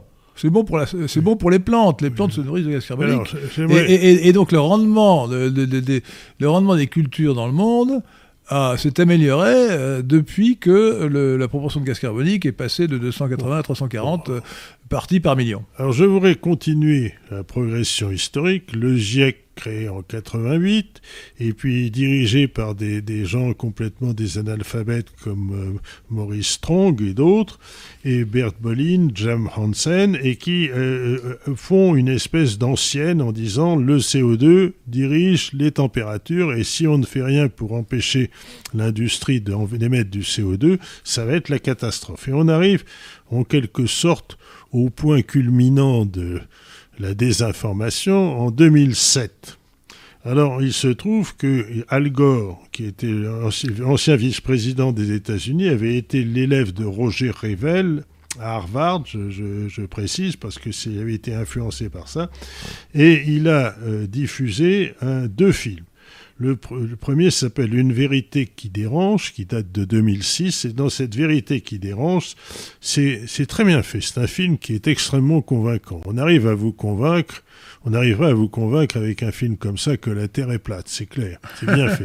Et en particulier, ils ont, il annonce euh, Vous d'énormités. savez qu'il y a des platistes, hein, il y a des gens Oui, qui soutiennent d'énormités. Alors, par exemple, il, il annonce l'élévation de l'océan au niveau des océans de 6 mètres en 2100. 6 mètres, c'est énorme. Donc, attendez, s'il y a une élévation de l'océan de 6 mètres, toutes les grandes villes côtières disparaissent. je rappelle quand même, Paul de Vels, que euh, le- après la fonte des glaces qui a suivi la, Le Kilimandjaro, la- la- le- la- la- après la, fonte des glaces qui a suivi la fin de l'âge glaciaire a provoqué une augmentation du niveau de la, mer- de la mer de 150 mètres. Oui, oui, 150 mètres. oui, oui, mais attendez, so- soyons, soyons factuels. Il s'agit Ah bah, de c'est un la fait. prévision, la prévision de ce qui se passerait en 2100. Alors, si on veut, euh, si on mesure de façon très, euh, comment dirais-je, très précise l'élévation du niveau des océans actuels, eh bien, en étant euh, le pessimiste, c'est-à-dire en prévoyant une augmentation la plus forte possible après les chiffres que l'on a, en 2100, l'élévation des océans serait de 24 cm. Je vous, je rappelle d'ailleurs, pour vous fixer les idées quand même, chers auditeurs de Radio Athéna, que euh, les variations de la marée euh, dans la baie du Mont-Saint-Michel euh, peuvent représenter euh, à bonne époque jusqu'à 10 ou 15 mètres. hein. Oui, mais bon. Donc tout ça est relatif. Oui, mais je veux dire, 24 cm, ce n'est c'est rien d'extraordinaire. Et puis, alors, vous avez par exemple des ports comme par exemple le port de Noyelles dans la baie de Somme, qui était autrefois un port et qui est devenu, qui a été complètement ensablé. C'est-à-dire, si le niveau de la mer monte un peu, c'est pas ça qui changera quoi que ce soit. Mais donc, 24 cm, c'est raisonnable. Par contre, 6 mètres, on ne peut pas gérer. Et alors, en fait, je ne vais pas donner la suite d'affirmations alarmistes et mensongères dans ce film Une vérité qui dérange, une vérité, hein, bien sûr. Et en fait, c'est- une succession de mensonges très bien ficelés. Et euh, il y a eu des pressions incroyables. Par exemple, à cette époque, en, 2000, en 2007, eh j'intervenais auprès d'une école d'ingénieurs. Eh bien, vous avez des gens qui sont invités, tous les élèves de cette école, à visionner le film d'Al Gore. C'est-à-dire, il y avait des places gratuites pour aller voir ce film. C'était une propagande. Et ça a été ensuite suivi en 2017 par une suite qui dérange, mais cette suite qui dérange a eu beaucoup moins de succès. Alors, je ne vais pas faire la liste des mensonges d'Al Gore, et en fait, c'est incroyable que, euh, enfin, c'est absolument incroyable. Et alors, ils, euh, ça a justifié le prix qu'on attribue euh, à Al Gore, un prix Nobel de la paix. Il aurait mérité d'avoir le prix Le Lysenko. prix Lysenko, oui, mais en fait, je veux dire par là que les prix Nobel de la paix, vous savez, il y en a eu un certain nombre, comme par exemple le prix Nobel attribué à Arafat, et ainsi de suite. Bon, c'est, c'est, c'est- disons que c'est, c'est, c'est pas toujours, pas toujours quelque chose qui donne une référence, n'est-ce pas? Bon alors, euh, ceci étant, eh bien, voilà, par exemple, la suite. Alors, euh, le- par exemple, vous avez des, des gens, et je voudrais citer Drieux Godfriedi, bon, c'est un, oui, mais il faudrait peut-être, excusez-moi, faisons une pause de votre exposé parce que nous allons euh, passer la parole aux auditeurs grâce à. Oui, mais laissez-moi juste terminer ma Oui. phrase Ah. qui qualifie euh, le GIEC de la plus grande mystification de la science moderne. Alors, c'est ce qui est, euh, je pense que c'est le cas, et ce qui est absolument hallucinant, c'est que ce GIEC qui est dirigé par des États et qui fait sans arrêt des prévisions catastrophiques ne tient pas compte des données réellement scientifiques et géologiques sur l'élévation et la variation des températures et passe son temps à dire si jamais on ne n'arrête pas d'émettre du CO2, eh bien euh, on va à la catastrophe, plusieurs mètres d'augmentation, ainsi de suite. Alors ah, ah, là, nous allons faire une, une- une pause dans l'exposé, dans le fil de l'exposé, pour passer, passer aux questions des auditeurs. Nous avons une question de, du roi des chats. Que pensez-vous du rapport Meadows du Club de Rome en 1972 et le projet de société de la croissance zéro, zéro déjà évoqué à l'époque. Oui, alors ça, ça, moi je pense que si vous voulez, il est très facile de faire des, disons, de tenir un discours catastrophique pour dire qu'il vaut mieux, si vous voulez, par exemple, je pense aussi à Bill Gates qui euh, dit à qui veut l'entendre qu'ils sont, disons, son ambition, c'est de réduire l'humanité de 9 milliards d'habitants à 500 millions. Bon, on peut essayer de pratiquer la décroissance, euh, tout ce qu'on veut.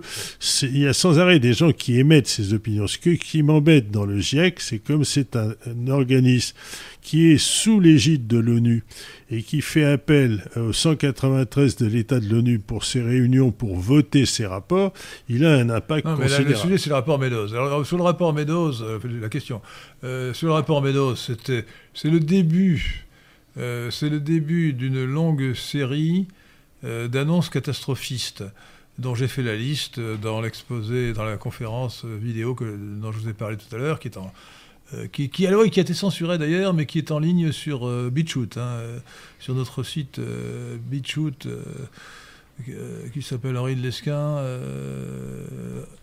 Je sais plus exactement, mais oui. sur son Henri de Lesquin, Radio Athéna. sur votre site, oui peut-être. Oui, donc, et, et, alors, bon, il y a eu les puits acides, le trou dans la couche d'ozone, l'épidémie de sida, et ainsi de suite. Toutes ces catastrophes qui ont pu être en partie réelles, mais qui ont été au minimum très largement amplifiées. hein. Euh, et d'ailleurs, le, trou, dans la couche d'ozone, c'est euh, depuis euh, résorbé. Alors, on a attribué ça à des mesures quand c'est prises, mais c'est très douteux. Question suivante, Patrick Attelan. Oui. Nous avons une question de. bah, de- du roi des chats encore. Ne pensez-vous pas simplement que l'expansion libérale plafonne et qu'on passe dans une gestion malthusienne à la façon des anciens domaines féodaux?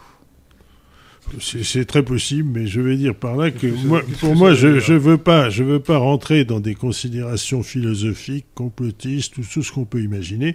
Je vois une chose, c'est que le GIEC est une émanation de l'ONU qui raconte sans arrêt des bêtises absolument colossales et qui est suivie de façon servile par les gouvernements. Et je ne suis pas encore arrivé au point final de la chose.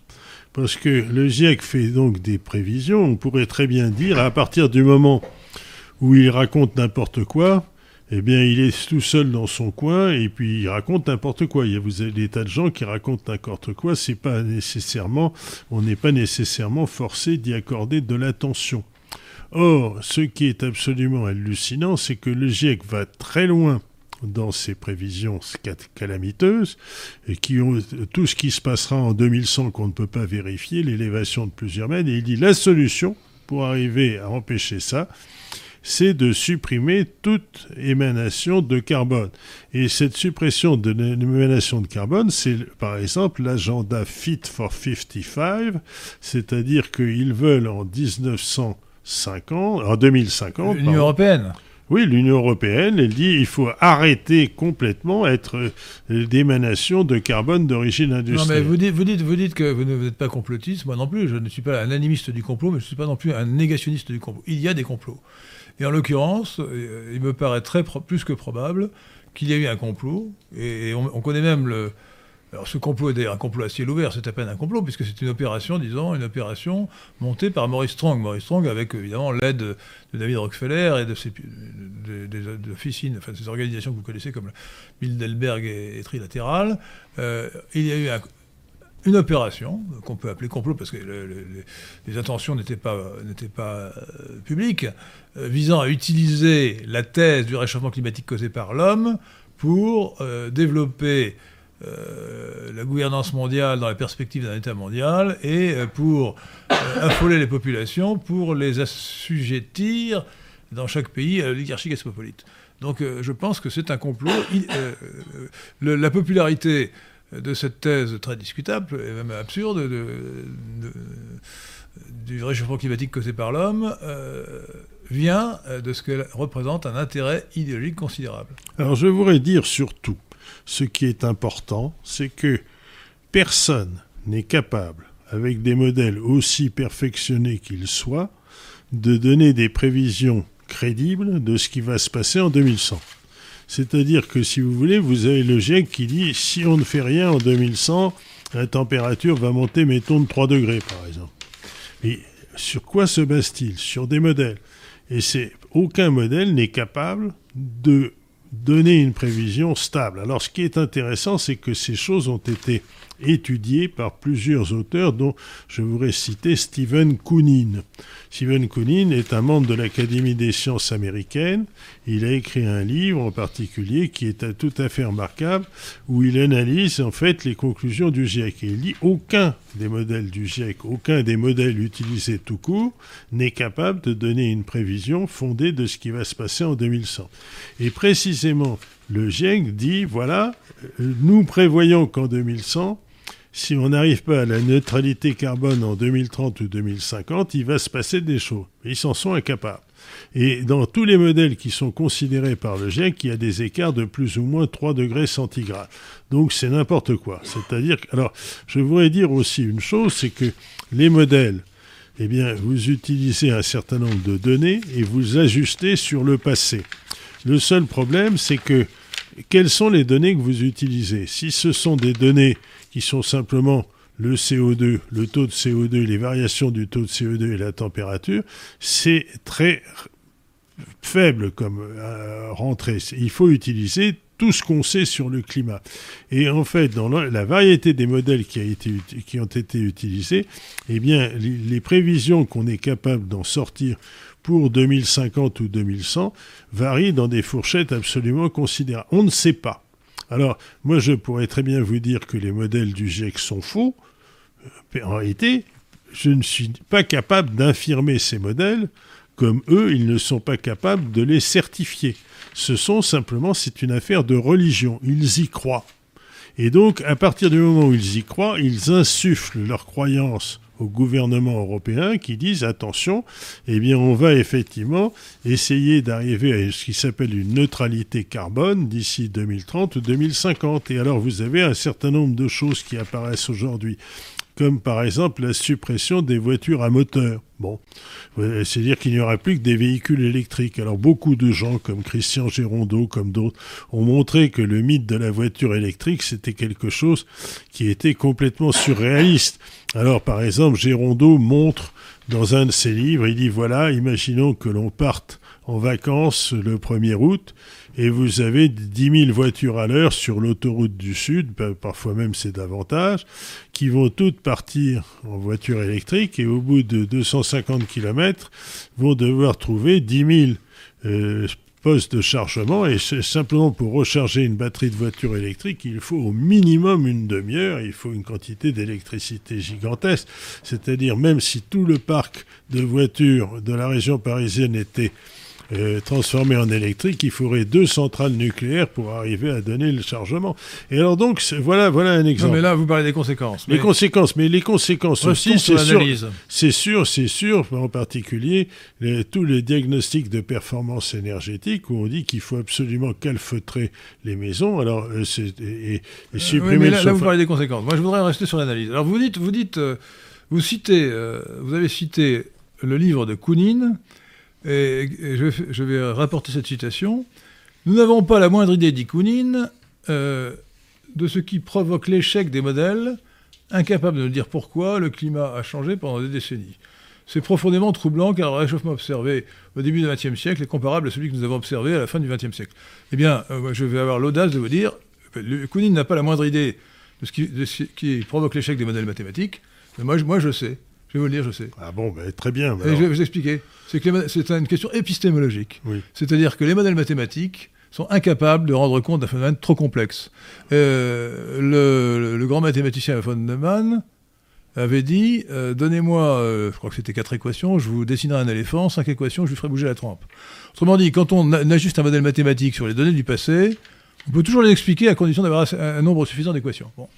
Et c'est pour ça que l'hypothèse ad hoc euh, consistant à réintroduire les, les, particules euh, volcaniques ou autres pour expliquer le refroidissement des années 1950-1970 ou 75 est très inquiétant.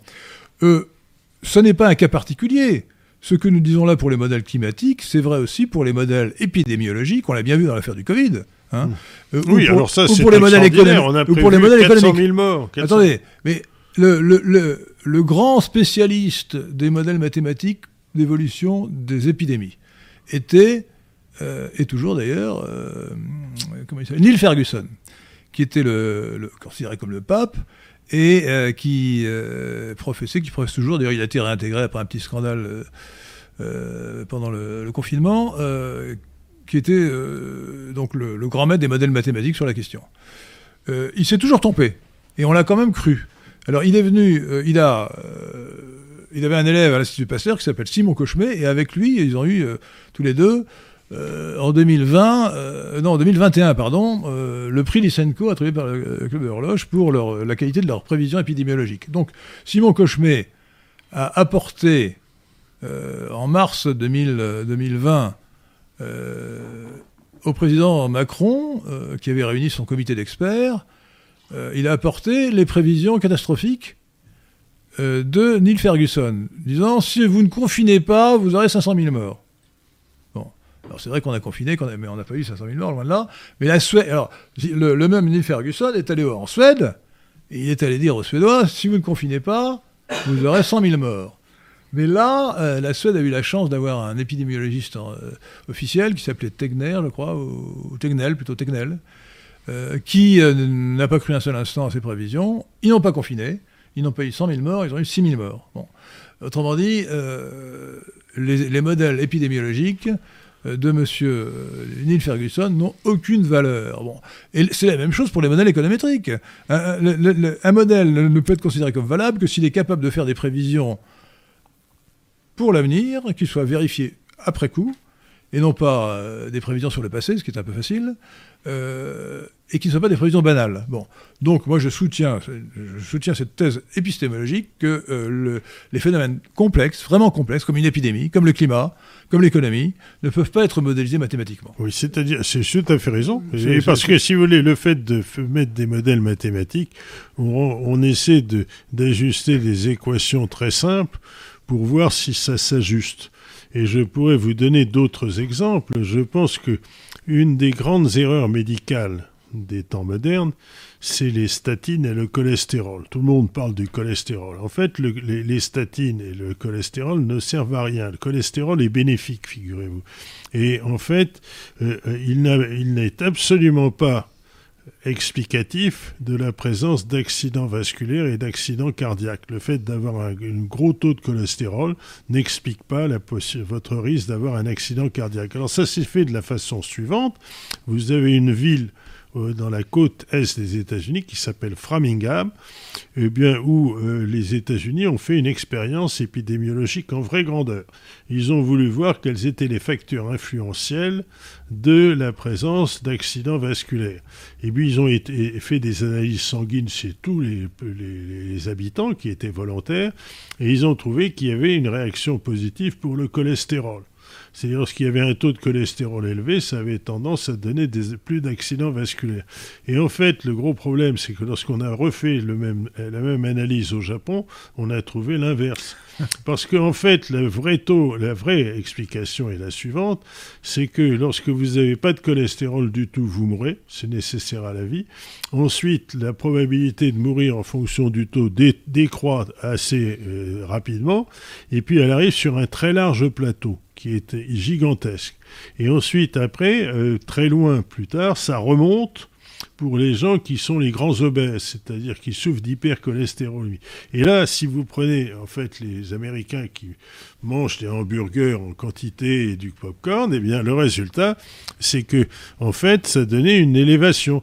Donc, les pharmaciens, les industries pharmaceutiques, ils ont trouvé que c'est très simple. Si on dit que le taux de cholestérol, il faut le faire baisser on va vendre des on va vendre des médicaments qui vont faire baisser ça. Ils ont inventé ça, les ça, statines. Ça me, fait, ça, me fait, ça me fait penser au vaccin pour euh, vaccin Pfizer. Oui, hein. mais le, le, les statines Alors, sont, vous auriez pu sont, citer également sont le- totalement inutiles. Et là, si vous voulez, je parle sous le couvert de médecins, comme par exemple le professeur Philippe Even, Michel Delorgeril, qui est aussi directeur de recherche au CNRS, qui ont démontré avec des, des centaines d'articles que l'usage des statines n'apportait que des inconvénients, que le cholestérol était bénéfique, qu'on devrait supprimer complètement toute administration de statines et toute analyse de cholestérol. Vous auriez pu citer également ce qu'on a appelé le paradoxe du sud-ouest, parce que dans le sud-ouest de la France, euh, les gens euh, mangent bien, ils mangent beaucoup de graisse. Oui, mais ce qui est Euh, beaucoup de graisse, ils boivent, beaucoup de vin, et pourtant ils ont moins de. Mais ce moins qui est important, ce qui est important, c'est que cette erreur médicale gigantesque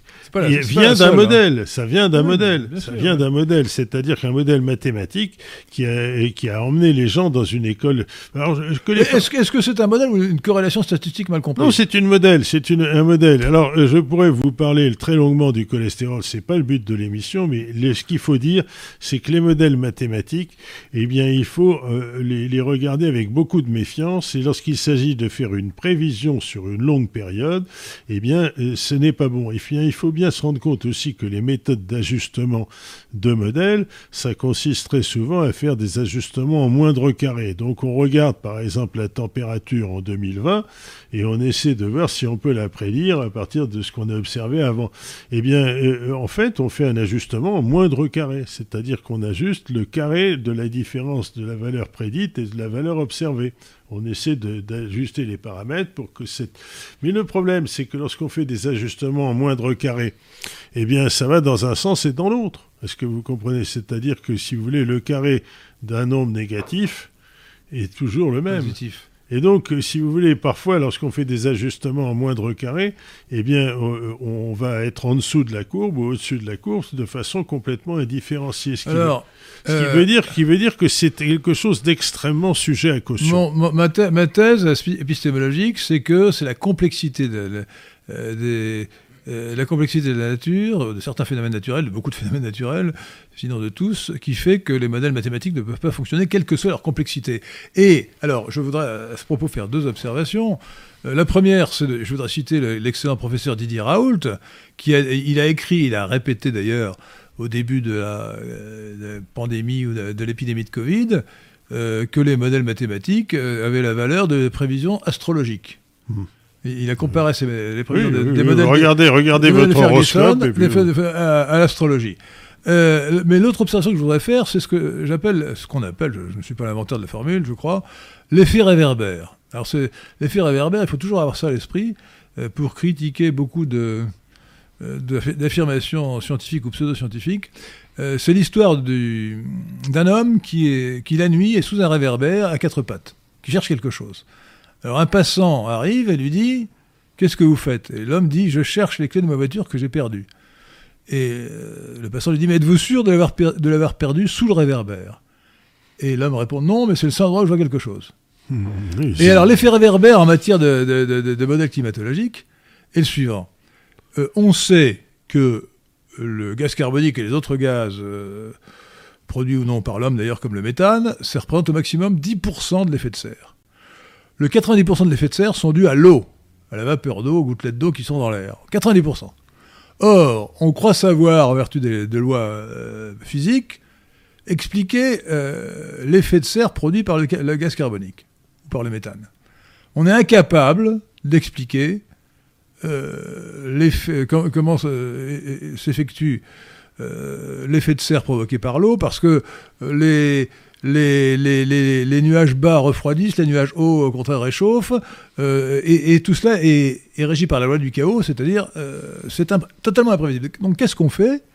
Que font ces modèles? Eh ben, ils, ils- ils partent du, du carbone. Le carbone, c'est le réverbère, c'est ce qui est sous le réverbère, c'est ce qui se voit.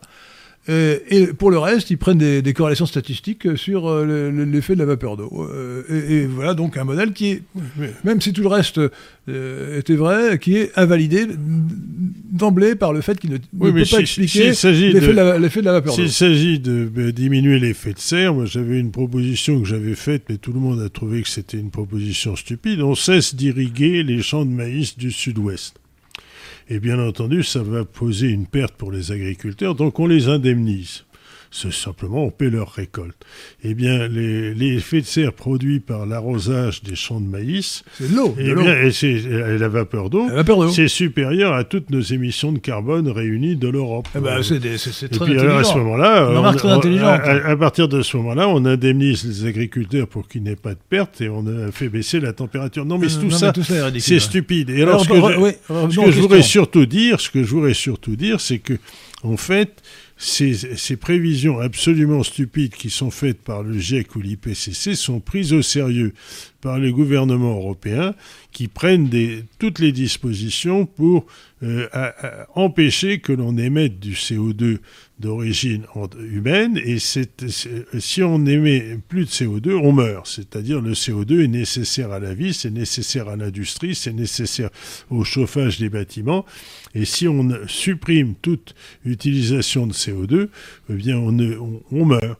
Et donc c'est un suicide collectif qui est causé par une espèce d'erreur collective majeure, c'est-à-dire que c'est une religion. Je voudrais, euh, ajouter une petite remarque qui n'est quand même pas sans intérêt, c'est que euh, si, c'est ce qu'on appelle en droit, euh, dans, les, dans les dossiers des avocats, un argument subsidiaire, en supposant même qu'ils aient raison, ce qui n'est évidemment pas le cas, la production de gaz carbonique par la France, c'est epsilon par rapport à la production de gaz carbonique par les autres pays du monde, en particulier par la Chine et par l'Inde. Alors c'est un Donc- calcul donc- qui a donc- été fait par François Gervais. François Gervais a fait le calcul suivant en disant en admettant qu'on supprime toute émission anthropique de CO2, tout. On ne se chauffe plus, on ne respire plus, on tue les vaches, le bétail, enfin on ne, ne fait plus aucune émission de, de- de rien du tout. Eh bien, en fait, ça ferait baisser la température avec le calcul avec les données même du GIEC de 0,04 degrés centigrades. Alors tout ça pour ça, donc ça sert à rien. Mais le, le problème, on se rend pas compte, parce que pour donner un ordre de grandeur, il y a une différence de 4 degrés centigrades de température moyenne entre Dunkerque et Perpignan. Donc ça ferait passer je sais pas moi, Paris à Montrouge à peu près, du en descendant vers le sud. Non, ça, vous montre le caractère dérisoire de les les conséquences dramatiques. Oui, de- mais alors de le, problème, c'est qu'on tue, on tue tout. On tue l'industrie automobile, je voudrais- on je tue voudrais faire l'industrie. une, une parenthèse, une parenthèse euh, logistique pour rappeler aux auditeurs de Radio Athéna que l'argent est le nerf de la guerre et que Radio Athéna, bien qu'elle soit faite par des, des, des bénévoles, que nous soyons tous bénévoles, euh, euh, Pierre-François de Tirmont, Patrick Catelan, moi-même, évidemment, mon invité, euh, Paul de Vels, euh, à qui je n'ai pas proposé un cachet pour le recevoir. Il m'en excusera, j'espère. Euh, donc, nous avons quand même besoin d'argent pour euh, tout ce qui représente non seulement le matériel, la consommation d'électricité, ainsi de suite, le, le logement, euh, l'appartement du CDH dont il faut payer le loyer, ainsi de suite. Bon, nous avons besoin d'argent. Donc, vous pouvez, euh, vous pouvez aider Radio Athéna et euh, par là même le Carrefour des Horloges en donnant de l'argent. Bon, Euh, vous pouvez le faire lorsque vous suivez le fil de discussion en anglais chat. à droite de sous le fil de discussion, donc vous pouvez cliquer sur le petit bouton qui prend la forme d'un dollar. Excusez-moi, c'est c'est YouTube, c'est un dollar. Bon. Euh, et vous pouvez aussi, à droite de la vidéo, euh, si c'est après l'émission. Vous pouvez aussi rejoindre la chaîne, bouton rejoindre sur la page d'accueil ou sous n'importe quelle vidéo, avec un abonnement mensuel. Et là, euh, notre ami Pierre-François de Tirmont va nous rappeler qu'il y a trois catégories de donateurs réguliers qui sont. Alors je donne leur nom, mais ensuite il vous donnera le, le- tarif, si j'ose dire. Le seuil, ce sont les, les gardiens de la cité, les bienfaiteurs de la cité et les, et les Et commandeurs les de la cité. Euh, mécènes, Pierre-François. Mais Les mécènes, c'est l'ancien nom, mais nous n'avons pas encore changé. ma- parce que bon, ça sera, bientôt les commandeurs de la cité. C'est 3 euros par mois pour les gardiens, 8 euros pour les. euh, Donc c'est les bienfaiteurs, c'est ça.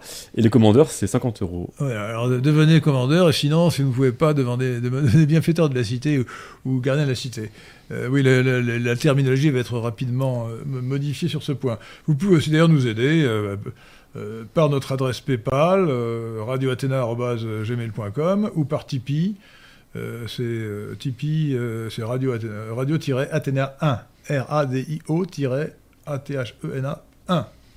Voilà, donc c'est important de nous aider. Pensez-y, pensez-y. Et je me permets de, de citer euh, le nom de, de- de- de tous ces bienfaiteurs. Ah ben allez-y. Merci euh, au compte de Monténé- du Monténégro qui est mécène. Ah, donc Monténégro ou. Monte Cristo Monte Cristo, je Monte Cristo, pardon. pardon. C'est le compte de, Mo- de Monte Cristo qui est mécène, donc euh, Merci. futur, euh, futur commandeur de la cité. Merci à lui. Merci, allez. Merci euh, à notre bienfaiteur de la cité, bienfaiteur de la cité, Denis Larenne. Merci à nos gardiens de la cité, Élie Soucoupe, Alain Gillard, Hélène Gabriel, Bertrand Prenat, Logos Demos, GT, Baptiste, François Yves, Leandro Conolato, Pétula France, Robin Pierron, Gilles Martin euh, et Thibaut Grimbach. Et merci aux donateurs Tipeee, Franckoué, Baudouin, Michael, Adeline, J, Jérôme, Gaucho le gaucher droitier, Saphir, C++, Alix et Elogan. Désolé si j'ai écorché le Merci pseudo de certains. chers Merci amis. beaucoup Alors, à vous. autre, autre information. euh, euh, autre information, euh, il se trouve que notre. Euh, je voudrais faire de- de- deux précisions sur nos, différentes conférences, notamment nos rencontres du jeudi. La rencontre du jeudi qui devait avoir lieu sur l'état de droit avec Guilain Benassa a été annulée au dernier moment parce qu'il y a eu une grève. Ça devait être le 21 mars, il me, il me semble, jeudi 21 mars. Il y a- eu une grève euh, de la SNCF, si bien que Guilain Benassa, qui est à Strasbourg, ne pouvait pas venir. Et, donc, euh, au dernier moment, nous avons dû annuler cette, cette conférence. Mais Guilain Benassa doit revenir en principe le 20, euh, le, enfin, doit revenir le, jeudi euh, 20 avril. Bon. Alors, sachez une chose, c'est que nous envoyons, euh, nous envoyons ces, ces annonces euh, de, réunion euh, par courriel. Mais euh, il se trouve que les opérateurs euh, ont souvent tendance à considérer bien à tort que nos courriels sont des, euh, sont des pourriels, c'est-à-dire des spams en anglais, et ils les bloquent. Et vous ne les re- recevrez pas. Donc je vous conseille vivement, pour être tenu au courant des annonces, donc pour savoir sont, quand ont lieu ces réunions, quel est le sujet, quel est l'invité, euh, je vous conseille vivement de consulter les annonces qui, euh, qui sont faites, qui sont reproduites sur le site du Carrefour de l'Horloge, carrefourdelhorloge.fr, et également sur notre, euh, sur notre canal, euh, canal Telegram. Euh, je vous invite d'ailleurs tous à vous inscrire sur ce canal Telegram, et y compris d'ailleurs, non seulement sur le canal principal, mais aussi sur le, canal de discussion. Euh, on peut aller en regardant la, fiche d'identification d'ailleurs sur le canal euh, Telegram, qui doit être C'est l'esquin l'esquin PNL, hein, je crois. L-E-S-Q-U-E-N-P-N-L. Euh, grand P, grand N, grand L, il me semble. Enfin, je ne suis pas sûr que les je fassent quelque pas. chose.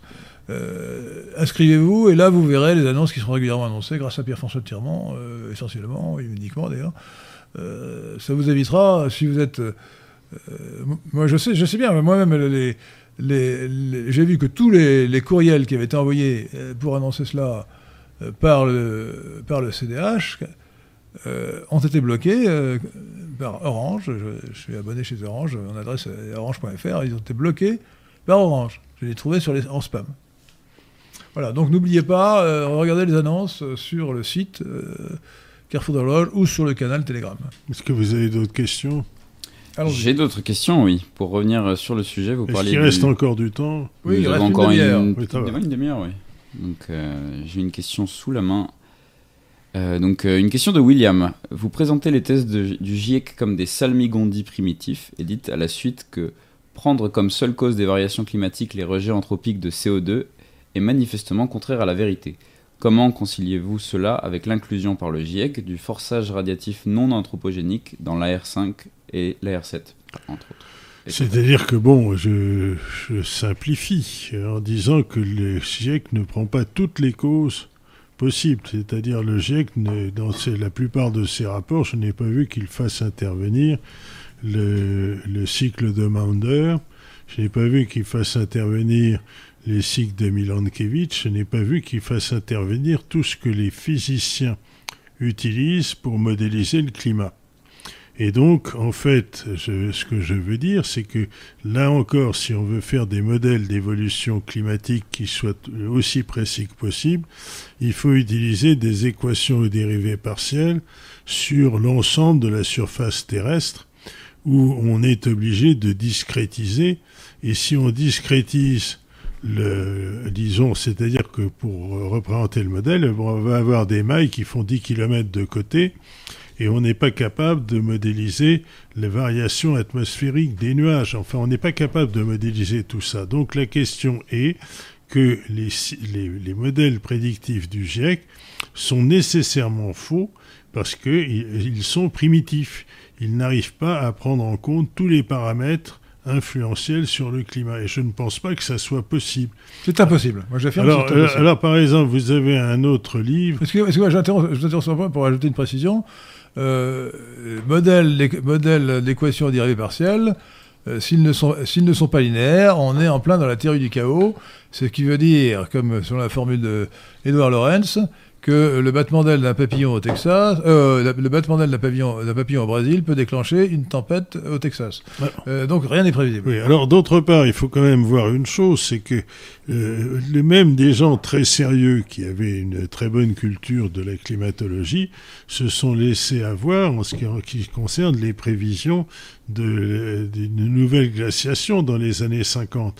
C'est-à-dire qu'on on est, on est un peu, euh, je dirais, impuissant devant cela. C'est-à-dire que, par exemple, si vous avez une nouvelle éruption, comme celle du volcan de Santorin, ou celle du Krakatoa, etc., qui envoie- Krakatoa, c'était en 1900, en 1890, non oui, ou alors par exemple le volcan islandais, je vous signale qu'il y a un volcan islandais dont le nom est absolument Ah bah, imprononçable, c'est- L'Islandais, c'est... qui, est, qui, a, qui a en particulier a interro- Fulville, je- a- interrompu le trafic aérien transatlantique pendant euh, plus d'un C'est mois. récent, ça. ça Oui, fait- c'est récent. Et donc, en fait, il faut savoir aussi que les, les, les problèmes de l'agriculture irlandaise au XIXe siècle, qui a provoqué en particulier des vagues d'immigrants aux États-Unis, La famine avec la pomme de la terre. famine ouais. avec la pomme de terre Ouais. sont dues à des éruptions de volcans islandais. Je crois que c'était dû à une. Euh, attendez, euh, je ne sais plus quelle, euh, quelle maladie. euh, Non, mais il y a des tas de choses. C'est-à-dire que si, par exemple, moi, je vais vous dire une chose, est-ce qu'on peut prévoir tout ça? Non. Eh bien, moi, moi je, je vous avoue que j'ai fait, lorsque j'étais un peu plus jeune, j'ai fait l'ascension d'un volcan en Équateur qui s'appelle le Tungurahua, qui fait 5800 mètres. Bon. Et alors, vous, avez, vous avez gravi. oui, absolument. Et alors, en fait, Oh. Et en fait, le- il se trouve que dix ans plus tard, le sommet du Tungurahua a explosé, il a perdu 600 mètres. Bon. Alors, évidemment, j'étais pas là lorsque ça a explosé. Mais, je veux dire par là que, si vous voulez, il se peut se passer des tas de choses. Et en particulier sur les éruptions de volcans, Euh, vous avez par exemple le mont Sainte-Hélène qui a explosé, et c'est sûr. Il, il est tout à fait possible que vous ayez une éruption catastrophique de volcan qui va envoyer dans l'atmosphère des quantités de particules qui vont faire baisser la température. Donc on ne sait pas comment modéliser tout ça. On ne sait pas le prévoir. Et en même temps, il faut quand même se dire aussi que ces histoires de, de- de- climat, si on regarde à plus long terme, eh bien, on est à la fin d'une période de réchauffement entre deux glaciations. Il y a 15 000 ans, eh bien, on pouvait la- la- la- l'Angleterre, la Manche était couverte d'un caparasson de glace. Et on pouvait traverser la Manche à pied sec, enfin pied sec sur la Et, banque. et le détroit de Bering aussi. Euh, euh, bon, et alors, c'est bien en- que- c'est comme ça que les Amérindiens et en fait, en fait, il faut quand même, il faut quand même, il faut quand même se dire aussi une chose, c'est que le niveau dans la Méditerranée a monté de 120 mètres. Il est Ouais. monté, monté de J'avais- 120 mètres parce que 150. simplement à la suite du réchauffement, etc. Alors aujourd'hui, si on regarde à, à moyen terme, on sait que dans 1000 ans, eh bien, il va certainement y avoir une glaciation. Et la question est de savoir si le réchauffement naturel entre deux glaciations successives nous emmène vers une montée supplémentaire ou pas. Et en fait, personne ne peut le, dire aujourd'hui. Donc, si vous voulez, les cycles des glaciations qui sont périodiques, pas tout à fait d'ailleurs. euh, C'est rela- c'est relativement prévisible, ça, si on applique le modèle de Milankovitch. oui, mais bon, sont relativement prévisibles, mais pas, pas totalement. Et donc, on sait que, par exemple, il va y avoir, mettons, d'ici, euh, si on voulait être pessimiste, enfin optimiste... 10 000 mettons, ans. Oui, 5 ou 10 000 ans, il va y avoir une glaciation, mais solide. Bon, nous ne serons pas là pour le voir, vraisemblablement. non, mais je suis d'accord, mais le problème, c'est que si vous voulez, est-ce qu'on s'intéresse aux petites fluctuations locales qui sont, qui, on, on ne peut pas les maîtriser? Alors, il est clair que lorsque, si on- les gens jouent sur les mots, si le GIEC, les gens du GIEC disent que il est absolument indubitable que les émanations anthropiques de CO2 influent sur la température. Anthropique, ça veut dire dû à l'homme. Hein. Oui, je, réponds oui. C'est-à-dire qu'il est indubitable que ces variations enfin les, les émissions anthropiques influent sur la température. Ça influe très peu. C'est ce que disait Arrhenius, c'est ce que disait Revel. C'est-à-dire que ça influe de façon infinitésimale. Les, les- ceux qui influent réellement, ce- c'est autre chose et on ne sait pas le modéliser. Alors, vous affirmez quelque chose, moi, qui me laisse sceptique. Euh, vous croyez euh, que vous croyez à la thèse selon laquelle les émissions de gaz carbonique anthropique euh, resteraient 60 ans dans l'atmosphère terrestre? Mais c'est ce que dit Kounine. Eh bien, Ouais, bah, c'est pas parce que Denis le dit que c'est- vrai. Alors on peut, on peut déterminer euh, la proportion du gaz carbonique d'origine anthropique dans l'atmosphère en étudiant les isotopes, parce que c'est Oui, pas, pas la même proportion d'isotopes. Mais euh, je, ne vois, je ne vois pas pourquoi, même je, me paraît inimaginable, que sous prétexte que l'isotope est un peu différent, euh, euh, dans, une certaine proportion, euh, l'absorption, du gaz carbonique qui est dans l'air, du CO2, dioxyde de carbone qui est dans l'air, par les océans ou par la biomasse, par les plantes, serait différente pour, cette, pour la composante euh, du gaz carbonique euh, qui vient de l'homme. Ça me paraît euh, inconcevable. Non, mais c'est donc, donc vraiment, je, thèse, suis, je très sceptique sur le sujet. Non, mais je suis d'accord, mais je ne prétends pas parler d'autorité et donner une vérité absolue, mais simplement ce que je dis, c'est que c'est également la thèse de Kounine, il dit ça se discute.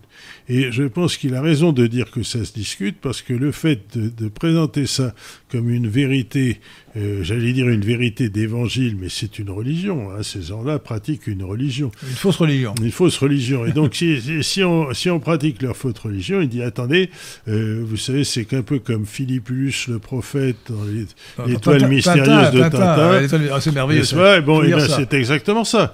Il annonce la fin du monde. il annonce la fin Avec du monde. La fin, la fin du monde, la fin du monde. Bon, bah, c'est ce qu'annonce le GIEC. Mais alors, le Ah, problème. l'étoile mystérieuse. Le problème, c'est que si vous voulez, il y a des conséquences absolument colossales. Par exemple, vous- on vous dit maintenant, il faut calfeutrer tous les appartements. Alors vous prenez par exemple un bel immeuble. Nous sommes dans un bel immeuble parisien, ici au carrefour de Lorient. bah oui, mais alors là, à mon avis, la performance énergétique, nous allons le dire aux propriétaires, euh, n'est pas excellente. Hein. Oui, mais Alors, je veux dire par là que de mettre tout ça. la, première chose qu'il faut faire, regardez, c'est d'isoler par l'extérieur, on peut pas le faire parce que ce sont des façades haussmanniennes. Donc si on l'isole par l'intérieur, vous avez toutes les doublures. Vous voyez, au plafond, vous avez des très belles des, des moulures. Ouais, les ouais. moulures, bah, ces, moulures seront absorbées sous de la laine de verre. Les belles fenêtres qui sont là sont remplacées par d'horribles fenêtres en PVC à double vitrage. Et Quelle abomination. ben oui, mais c'est c'est ce qu'on fait aujourd'hui. Alors, ce qui se passe, c'est que ces gens-là nous, veulent nous l'imposer, parce qu'ils disent si on n'arrive pas à la neutralité carbone en 2030 ou 2050, les océans vont se mettre à bouillir, euh, ils vont, leur niveau va monter, etc. C'est tout ça, c'est faux. Quand je dis c'est faux, je ne peux même pas dire que c'est faux. Je veux dire par là, si vous me dites, par exemple, l'année prochaine, dans 10 ans, mettons dans, dans 20 ans, vous me dites dans 20 ans, eh bien, euh, une prévision, qu'est-ce qu'on pourrait imaginer les, les éléphants euh, euh, auront complètement disparu. Vous dites ça. C'est possible. C'est possible, mais j'en sais rien. Au fond, on n'en sait rien. C'est-à-dire qu'une une prévision qui ne peut pas être infirmée ni confirmée, c'est n'importe quoi. C'est-à-dire que c'est ce que fait le GIEC. Il fait des prévisions qui ne peuvent. Alors, est-ce qu'on peut dire que les- le GIEC est une, euh, une organisation charlatanesque qui s'appuie sur une pseudo-science? Oui, c'est exact. c'est Exact, mais, Voilà. mais en plus, en plus, si vous voulez, le- les, les prévisions qu'ils font auront des conséquences alors, considérables. Le terme de pseudo-science, d'ailleurs, est peut-être mal applicable en l'occurrence. Si, euh, nous l'avons. euh, le, le prix Lysenko euh, du Carrefour de l'horloge dé- dénonce euh, le lysenkisme en général. Lysenko, euh, Trofim Denisovitch Lysenko, était le biologiste ukrainien d'ailleurs, euh, favori de Staline et ensuite de Khrouchtchev. Et euh, l'argument de Lysenko, c'était que la biologie, la génétique, pardon, la génétique, qui n'était pas aussi développée à l'époque qu'aujourd'hui, on n'avait pas trouvé l'ADN, la double hélice, la génétique était fausse. Pourquoi? Parce qu'elle était contraire aux marxistes qui voulaient créer un homme nouveau. Si il y a une hérédité fondée sur des gènes, il n'est pas possible de créer un homme nouveau. Euh, par la- l'action de la société, par la, création de la société sans classe du communisme. Bon. Et, donc il avait raison sur ce point, c'est-à-dire qu'il y avait une contradiction entre le marxisme et, la- génétique. Lui, pour lui, évidemment, c'est que c'était la génétique qui avait raison et pas le marxisme. Et donc nous avons créé le prix Lysenko en 1990 pour euh, euh, dénoncer des scientifiques ou éventuellement des historiens qui sont des scientifiques si l'histoire est une science qui euh, font de la désinformation scientifique pour une cause idéologique. Et euh, il y en a énormément, euh, notamment dans la, question de la biologie, la négation des, races humaines, et ainsi de suite. Bon, nous avons, vous trouverez d'ailleurs ces exposés, ces rapports, notamment le rapport de, de Paul Levels et le mien, sur le site du Carrefour de l'horloge. Dans le, le, signé, euh, le, le- euh. Donc, euh, mais nous avons en, en 2021 euh, à l'occasion du prix Lysenko attribué à Neil Ferguson et Simon Cauchemet pour la qualité de leurs prévisions épidémiologiques à propos du, du Covid, nous avons élargi ce concept en parlant de pseudoscience. Une pseudoscience, c'est plus que la manipulation de la science par un mauvais savant ou un savant orienté, c'est euh, l'exploitation d'une discipline qui n'en est pas une. Alors, les pseudosciences, on en connaît au moins deux qui ont fait beaucoup de dégâts. C'est le marxisme, qui se prétendait scientifique, et la psychanalyse. Bon. Eh bien, on peut dire d'une autre manière... Et le covidisme maintenant. Alors euh, oui, non, euh, c'est, c'est la pseudoscience, c'est la- l'utilisation de modèles mathématiques euh, pour euh, prévoir des phénomènes complexes. Ce n'est pas possible. C'est la thèse épistémologique que j'ai présentée ici euh, euh, au professeur Paul Devels. Oui. J'affirme que c'est par principe. Et, et autrement dit, je- je- ce que je dis, qui est quand même la prudence, c'est qu'on, euh, quelle que soit la qualité pour expliquer le passé d'un modèle mathématique, qui prétend rendre compte d'un certain phénomène, on ne peut absolument pas lui prêter foi tant qu'on n'a pas vérifié qu'il faisait des prévisions justes, des prévisions valides et non banales. C'est-à-dire que si on fait une extrapolation, comme font les modèles économiques, on dit voilà la croissance va être de 2% par an, etc. Bon, euh, ça peut, ça peut, ça peut être euh, juste, sauf que les modèles mathématiques ne, pré- ne prévoient pas les crises. La crise de 2008 n'a pas du tout été prévue par les modèles, les modèles macroéconomiques. Donc, donc euh, voilà. Donc, je crois que c'est une. Il faut considérer que l'illusion mathématique. Je suis désolé de dire ça devant un mathématicien parce que je j'ai Non, plus grande admiration pour les mathématiques. Mais il faut, il faut pas croire que les mathématiques, même si le Dieu a écrit la- euh, les lois du monde en langage mathématique, Dieu lui peut les connaître, mais nous, modestes créatures, euh, nous ne je- pouvons pas accéder à la connaissance totale. J'aimerais dire quelque chose. Je voudrais dire aussi, il faut bien comprendre que les savants, les scientifiques, sont des gens qui sont passionnés par ce qu'ils font.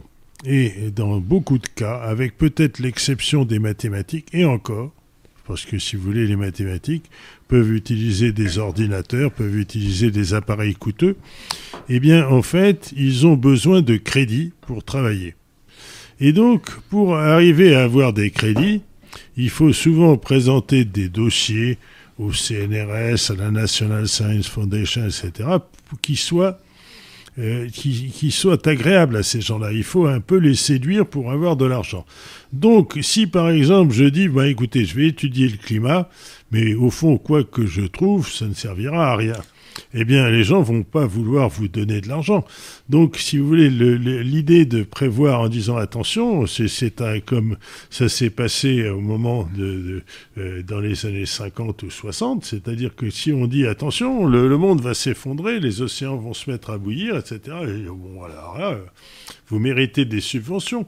Vous comprenez? Donc, le fait de faire du catastrophisme, eh bien, ça attire de l'argent. Exact. Alors ça, j'ajouterais. C'est tout à fait vrai, mais sur ce plan, euh, les scientifiques euh, ressemblent aux journalistes, ou les journalistes ressemblent aux scientifiques. C'est-à-dire que vous connaissez la, la, la blague ou la formule de je ne sais plus quel euh, grand patron de, journal au 19e siècle aux États-Unis.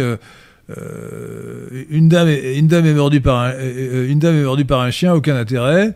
Une dame mord un chien, ça commence à avoir de l'intérêt. Oui, mais- euh, attendez, attendez, moi, je voudrais encore un, dire... train, un train arrive à l'heure, aucun intérêt. Un, un- un train des rats est là, euh, et- et 10 000 morts. ça- Mais et 1000 attendez, morts, euh, ça je- donc, donc, si vous voulez, euh, le sensationnalisme qui permet d'intéresser le lecteur ou d'intéresser le politique euh, fait que ça, ça conduit à un biais constant de la communication scientifique et journalistique. Mais je voudrais quand même raconter une anecdote, parce que il y a quelques années, j'avais vu que des, escrocs scientifiques avaient réussi à obtenir de la part de l'armée de terre une énorme subvention pour faire un détecteur d'ondes gravitationnelles. Bon.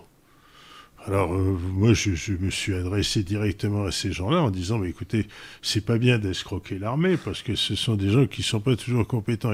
Comment est-ce que vous êtes euh, pris?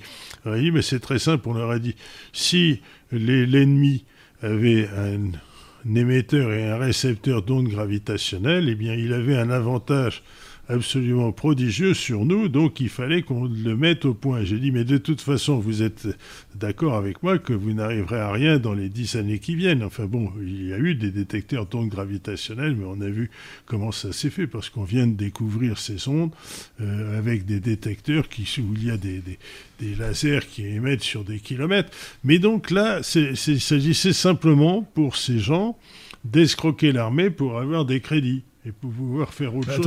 est-ce que vous vous rappelez, vous vous rappelez certainement la- l'affaire des avions renifleurs Oui, bien sûr, mais je, La- connais bien cette affaire. L'affaire des de- avions renifleurs, c'était dans les années 60 70 Non, c'est- c'est- 60. c'est- c'était plutôt- Guillaume, Gui- c'était Pierre Oui. Guillaume, qui était un, un éminent, je crois qu'il était major de, de l'X, il n'était pas n'importe qui, euh, ingénieur des mines, euh, ancien ministre de la Défense, euh, qui s'est fait euh, berner par des escrocs Oui, qui oui, oui, qui voulaient- ils inventé des avions qui, qui auraient pu trouver les gisements de pétrole en, en survolant la Terre. Voilà, exactement. Eh Euh, c'était, un peu comme C'était un peu comme ça. Alors, si vous voulez, le, le fait est que le, le- les- il ne faut pas croire que les scientifiques soient toujours honnêtes et ils ont parfois tendance à être, des, à être un peu des escrocs, je dois dire. C'est-à-dire, tout est bon pour ramasser des crédits. Euh, attendez, excusez-moi, c'est pas seulement pour ramasser des crédits, c'est aussi pour ramasser de la gloire.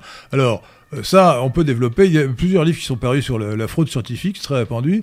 L'actuel directeur de Nature, Nature en anglais, euh, qui est la grande revue euh, des, publications euh, scientifiques dans le domaine de la biologie et qui s'est euh, ridiculisée et discréditée lorsqu'elle a publié un article complètement fallacieux euh, fait par, une actrice pornographique sur les dangers de l'hydroxychloroquine du professeur Raoult.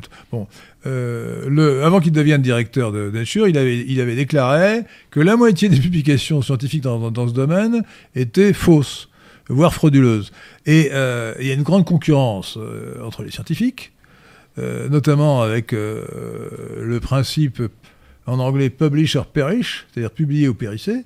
Euh, il faut que euh, on mesure la qualité des scientifiques et ensuite donc leur rémunération, leur crédit, en fonction du nombre de citations qu'ils obtiennent. Et, et donc là aussi, ça les pousse au sensationnalisme. Oui, je Et ça, suis les pousse, mais et ça les pousse au plagiat. pour ça Vous qu'il- savez que les plagiats dans l'histoire des sciences, c'est quelque chose de gigantesque. Oui, c'est pour ça qu'il ne faut pas accorder foi aux climatologues, parce que c'est une science qui se développe, qui est respectable, mais qui n'a pas atteint le degré de maturité nécessaire pour Alors, rentrer réellement Bah, dans alors, les- Marcel Leroux, alors l'ancien euh, qui est mort il y a une dizaine d'années, le, le- le grand, le grand spécialiste du climat, a dit mais au fond, quand on regarde de près, il n'y a pas de véritable différence entre les météorologues et les climatologues. Seulement, euh, il y a une différence de statut social en quelque sorte. Parce que le, le météorologue, c'est quelqu'un qui veut faire, euh, qui veut prévoir le temps qu'il va faire dans 10 jours, dans 6 mois ou dans un an maximum, et qui est dans les dîners en ville l'objet de la dérision de ses convives, parce qu'il a prévu qu'il ferait beau euh, dans 10, euh, 10 jours avant, et qu'en fait il fait froid. Et inversement. Donc il est incapable de faire des prévisions à, quelques jours. Il a trouvé une solution géniale, c'est que de météorologue, il devient climatologue. Au lieu de faire, une prévision à 10 jours, il fait une prévision à 100 ans, et à ce moment-là, personne, de vivant ne peut vérifier euh, que ce qu'il dit est vrai ou faux. C'est génial pour un, météorologue. Et il change de statut social. Il, de- il devient le prophète de l'avenir alors qu'il était l'artisan qui, ne se trompe pas toujours, mais qui est quand même assez vaseux de prévisions à court terme. Alors en tout cas, les conséquences de la fausse monnaie du GIEC sont pour nous absolument calamiteuses parce que notre industrie va vers le déclin, va vers la catastrophe avec l'idée que l'on va, euh, qu'on impose la neutralité carbone. C'est une catastrophe, c'est-à-dire, en fait, euh, nous sommes en train de nous suicider. Je vais donner l'exemple de l'industrie automobile. L'industrie automobile, si vous voulez, on veut ne mettre que des voitures électriques. Sachant que, si vous voulez, c'est vraiment quelque chose qui n'est pas au point, sauf pour des déplacements urbains et encore. Il faut savoir que les batteries prennent feu, elles ont une durée de vie limitée, elles perdent 30% de leur capacité au bout de 4 ou 5 ans. Une batterie vaut la moitié du prix de la voiture, elle contient des, des composants comme le lithium qui sont, euh, qui sont pas recyclables facilement et ainsi de suite. Donc en fait, si vous voulez, on impose une, une solution qui industriellement n'est pas au point pour détruire tout le reste. Et alors, je vais vous dire une chose, on pense qu'aux voitures, mais euh, je vois la chose suivante. J'ai le, le, le malheur, si j'ose dire, d'être euh, po- possesseur d'une d'une propriété à la campagne qui est une propriété familiale et je suis obligé d'entretenir deux tracteurs pour des matériels agricoles. Comment voulez-vous Vous avoir émettez beaucoup de trac- CO2, c'est mal un ça. tracteur électrique, c'est impossible. Enfin bon, si vous voulez tout ça, une machine moissonneuse-batteuse électrique, un engin de levage électrique, ça n'a pas de sens. Et donc, on va se bousiller l'agriculture française en Alors, supprimant le gasoil pour les tracteurs. C'est quelque chose d'absolument ridicule. un, un auditeur nommé Coquillage rectifie un lapsus que j'ai fait. Il s'agit du directeur du Lancet et non pas du directeur de Nature. Oui. Euh, là, c'est une revue médicale, et pas une revue. C'est exact, c'est euh, exact. C'est c'est le Lancet. Lancet. Lancet qui doit vouloir dire la seringue en anglais, me semble-t-il. Je vous dis à chaque fois, non, c'est autre chose. c'est, euh, Euh, Na- Nature, c'est pas vraiment. C'est- c'est euh, pas la seringue Non, je crois pas. Nature, c'est pas vraiment une publication médicale. Enfin, Non, non, là, c'est le Lancet. C'est le. euh, Que veut dire le Lancet en anglais là Je regarde sur le dictionnaire. Euh, bah, c'est le bistouri. Le bistouri, Lancet. Bistouri. Le bistouri. Alors, c'est. Oui, c'est- Et on pourrait dire l'entête en français aussi, E de TE. Ça doit être un mot. euh, Ah bon, je ne connais pas ce mot. Oh, de- doute un mot mais, français. mais, mais- mais ce que je dirais, c'est que euh, je, je fais un appel solennel à tous les auditeurs de, cette, de votre journal, Henri, c'est que qu'ils réagissent. Parce que si vous voulez, le fait de se faire imposer en particulier des diagnostics de performance énergétique. Alors imaginez par exemple que vous ayez une belle, une- un bel appartement dans un immeuble haussmanien et qui est chauffé par la copropriété, que propriété, si la copropriété le chauffe au chauffage au fioul, eh ben vous êtes automatiquement classé en passoire énergétique, donc vous pouvez même plus le revendre. Oui, euh, le, le revendre, je ne sais pas si on peut, on ne peut pas le revendre, en tout cas on ne peut pas le louer, semble- semble-t-il. Alors, euh, moi je, je voudrais quand même insister sur un point. Euh, soyez, l'excellent Vladimir Poutine a dit que l'Occident était l'empire du mensonge. C'est vrai pour beaucoup de choses, hein. Euh, c'est vrai notamment pour le Covid, et c'est vrai pour le, réchauffement climatique causé par l'homme. Euh, mais là, ça dépasse l'Occident, c'est le monde entier qui vit euh, sous l'empire du mensonge, alors que d'excellents auteurs comme le professeur de Hevels et beaucoup d'autres ont démontré que toute cette doxa, doctrine officielle, reposait sur du sable. Donc là, la vraie question est de savoir pourquoi les politiques suivent aveuglement euh, ces euh, conclusions absurdes du GIEC, avec des conséquences désastreuses notamment en Occident, et, pourquoi il y a euh, une pensée unique qui n'est pas, qui ne donne pas lieu vraiment à débat. Alors il y a, un débat sur Radio Athéna, mais je prends un exemple. Vous verrez jamais dans la, grande presse, Le Figaro ou Le Monde maintenant, un débat entre un, un climato-réaliste ou sceptique et un climato-fanatique. Euh, on, ne donnera, ja- on ne donnera jamais la parole euh, dans Le Figaro euh, à un membre de l'Académie des sciences qui ne croit pas à la doxa, comme Paul Devel ici présent, ou comme Claude Allègre, ou comme Vincent Courtillot, pour n'en citer que trois. Bon, donc c'est scandaleux. La, moindre des choses, c'est qu'il y ait débat. Lorsqu'il y a pensée unique, et c'est la pensée unique, malheureusement, les médias français, et même pas seulement français, occidentaux en général, fonctionnent sous le régime de la pensée unique. C'est vrai pour l'Ukraine aussi, hein, c'est vrai pour le, le Covid, c'était vrai pour le Covid. Alors, il y, a- il y a des exceptions pour le Covid, parfois euh, on entendait le, le professeur Raoult, c'était 1% euh, du discours. euh, et non pas. Là, pour le, pour le climat, c'est encore pire, c'est même pas 1%, c'est 0,01%. C'est-à-dire que vous êtes insulté dès que vous Et en avez- plus- vous êtes insulté. Bon. Tout à fait. Euh, donc on a affaire à des fanatiques et les médias ne font pas leur travail qui serait d'organiser des débats. Donc lorsqu'il y a pensée unique, euh, soit euh, ça veut dire que la thèse officielle est fausse, soit ça veut dire au moins qu'elle est douteuse et il faut réserver votre jugement. Pour, pour les, affaires que je vous cite, c'est-à-dire le Covid, la guerre en Ukraine ou le climat, réservez votre jugement si vous n'êtes pas convaincu par nos arguments et ce sera la même chose pour les futurs, les futurs discours uniques euh, auxquels nous serons euh, subis, que, que- auxquels Confrontés. nous serons affrontés, confrontés dans les années qui viendront, parce que euh, le- le- les sujets varient, mais la pensée unique reste toujours unique. Messieurs, leur tourne et j'ai quelques questions encore. J'ai un donc très rapidement, il reste euh, une dizaine de minutes. Nous avons, nous remercions Edouard qui nous donne 10 euros. Merci beaucoup Merci Edouard. Edouard. Et qui demande que répondez-vous à ceux qui prétendent que bien qu'il y ait eu des fluctuations de température à travers l'histoire, l'augmentation actuelle euh, donc de la température est bien plus rapide que d'habitude. Bah, c'est faux, c'est faux.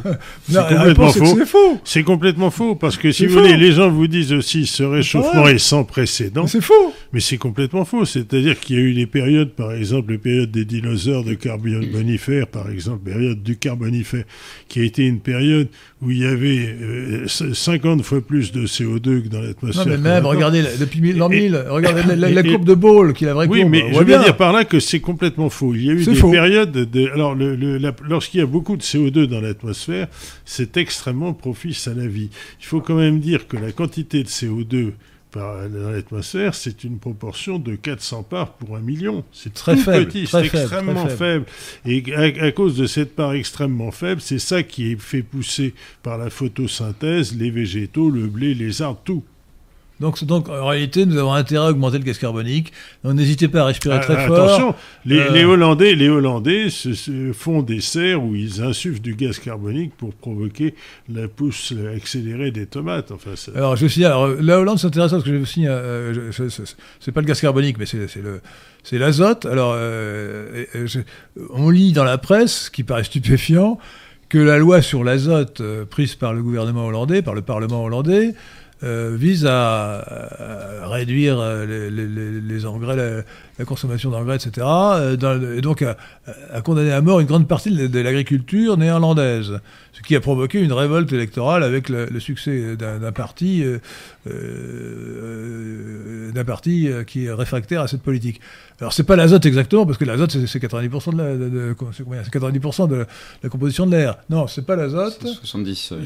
70, tant que ça, oui, 70, seulement 70. ouais, excusez-moi. Bon, en tout cas, c'est la plus grande partie. de- et ce sont des composés azotés, c'est-à-dire euh, l'oxyde d'azote ou le protoxyde d'azote, qui sont censés euh, soit polluer, soit, euh, je crois que c'est le protoxyde d'azote, qui est un autre gaz à effet de serre, euh, qui s'ajoute au méthane et qui s'ajoute euh, qui s'ajoute au gaz carbonique. Regardez, si vous voulez, il y a les grandes modes, par exemple, on parlait de la disparition de la couche d'ozone. Qui en parle maintenant Euh, Possible pour nous dire qu'elle n'a pas disparu, qu'elle s'est reconstituée. Oui. Le, le trou s'est rebouché, le trou de la trou- l'eau oui, s'est mais, mais on- là, où- là que c'est à cause de la politique qui a été suivie, parce qu'on a interdit les, les, les substances euh, qui, euh, dont j'ai oublié le nom, euh, qui étaient dans le, euh, dans les, euh, dans les, dans les, Dans les pesticides, dans- je crois. Non, pas- non, pas dans les Ah. pesticides, dans les vaporisateurs, dans, le- dans les que vous avez frigidaires. d'autres questions Oui, Yves Code qui a fait une conférence sur la question il y a quelques temps au CDH, montrant qu'il n'y avait pas de corrélation entre le- le- la taille du trou et les émanations. Oui. Euh, Aucun rapport. Ouais, donc c'est encore, encore, encore un bobard. une question de notre gardienne de la cité, Hélène Gabriel, que nous remercions encore. Je nous remercie encore. Est-il vrai qu'il y a un réchauffement climatique sur Mars en ce moment? Ça, je n'en sais rien. J'en sais rien. À cause des martiens.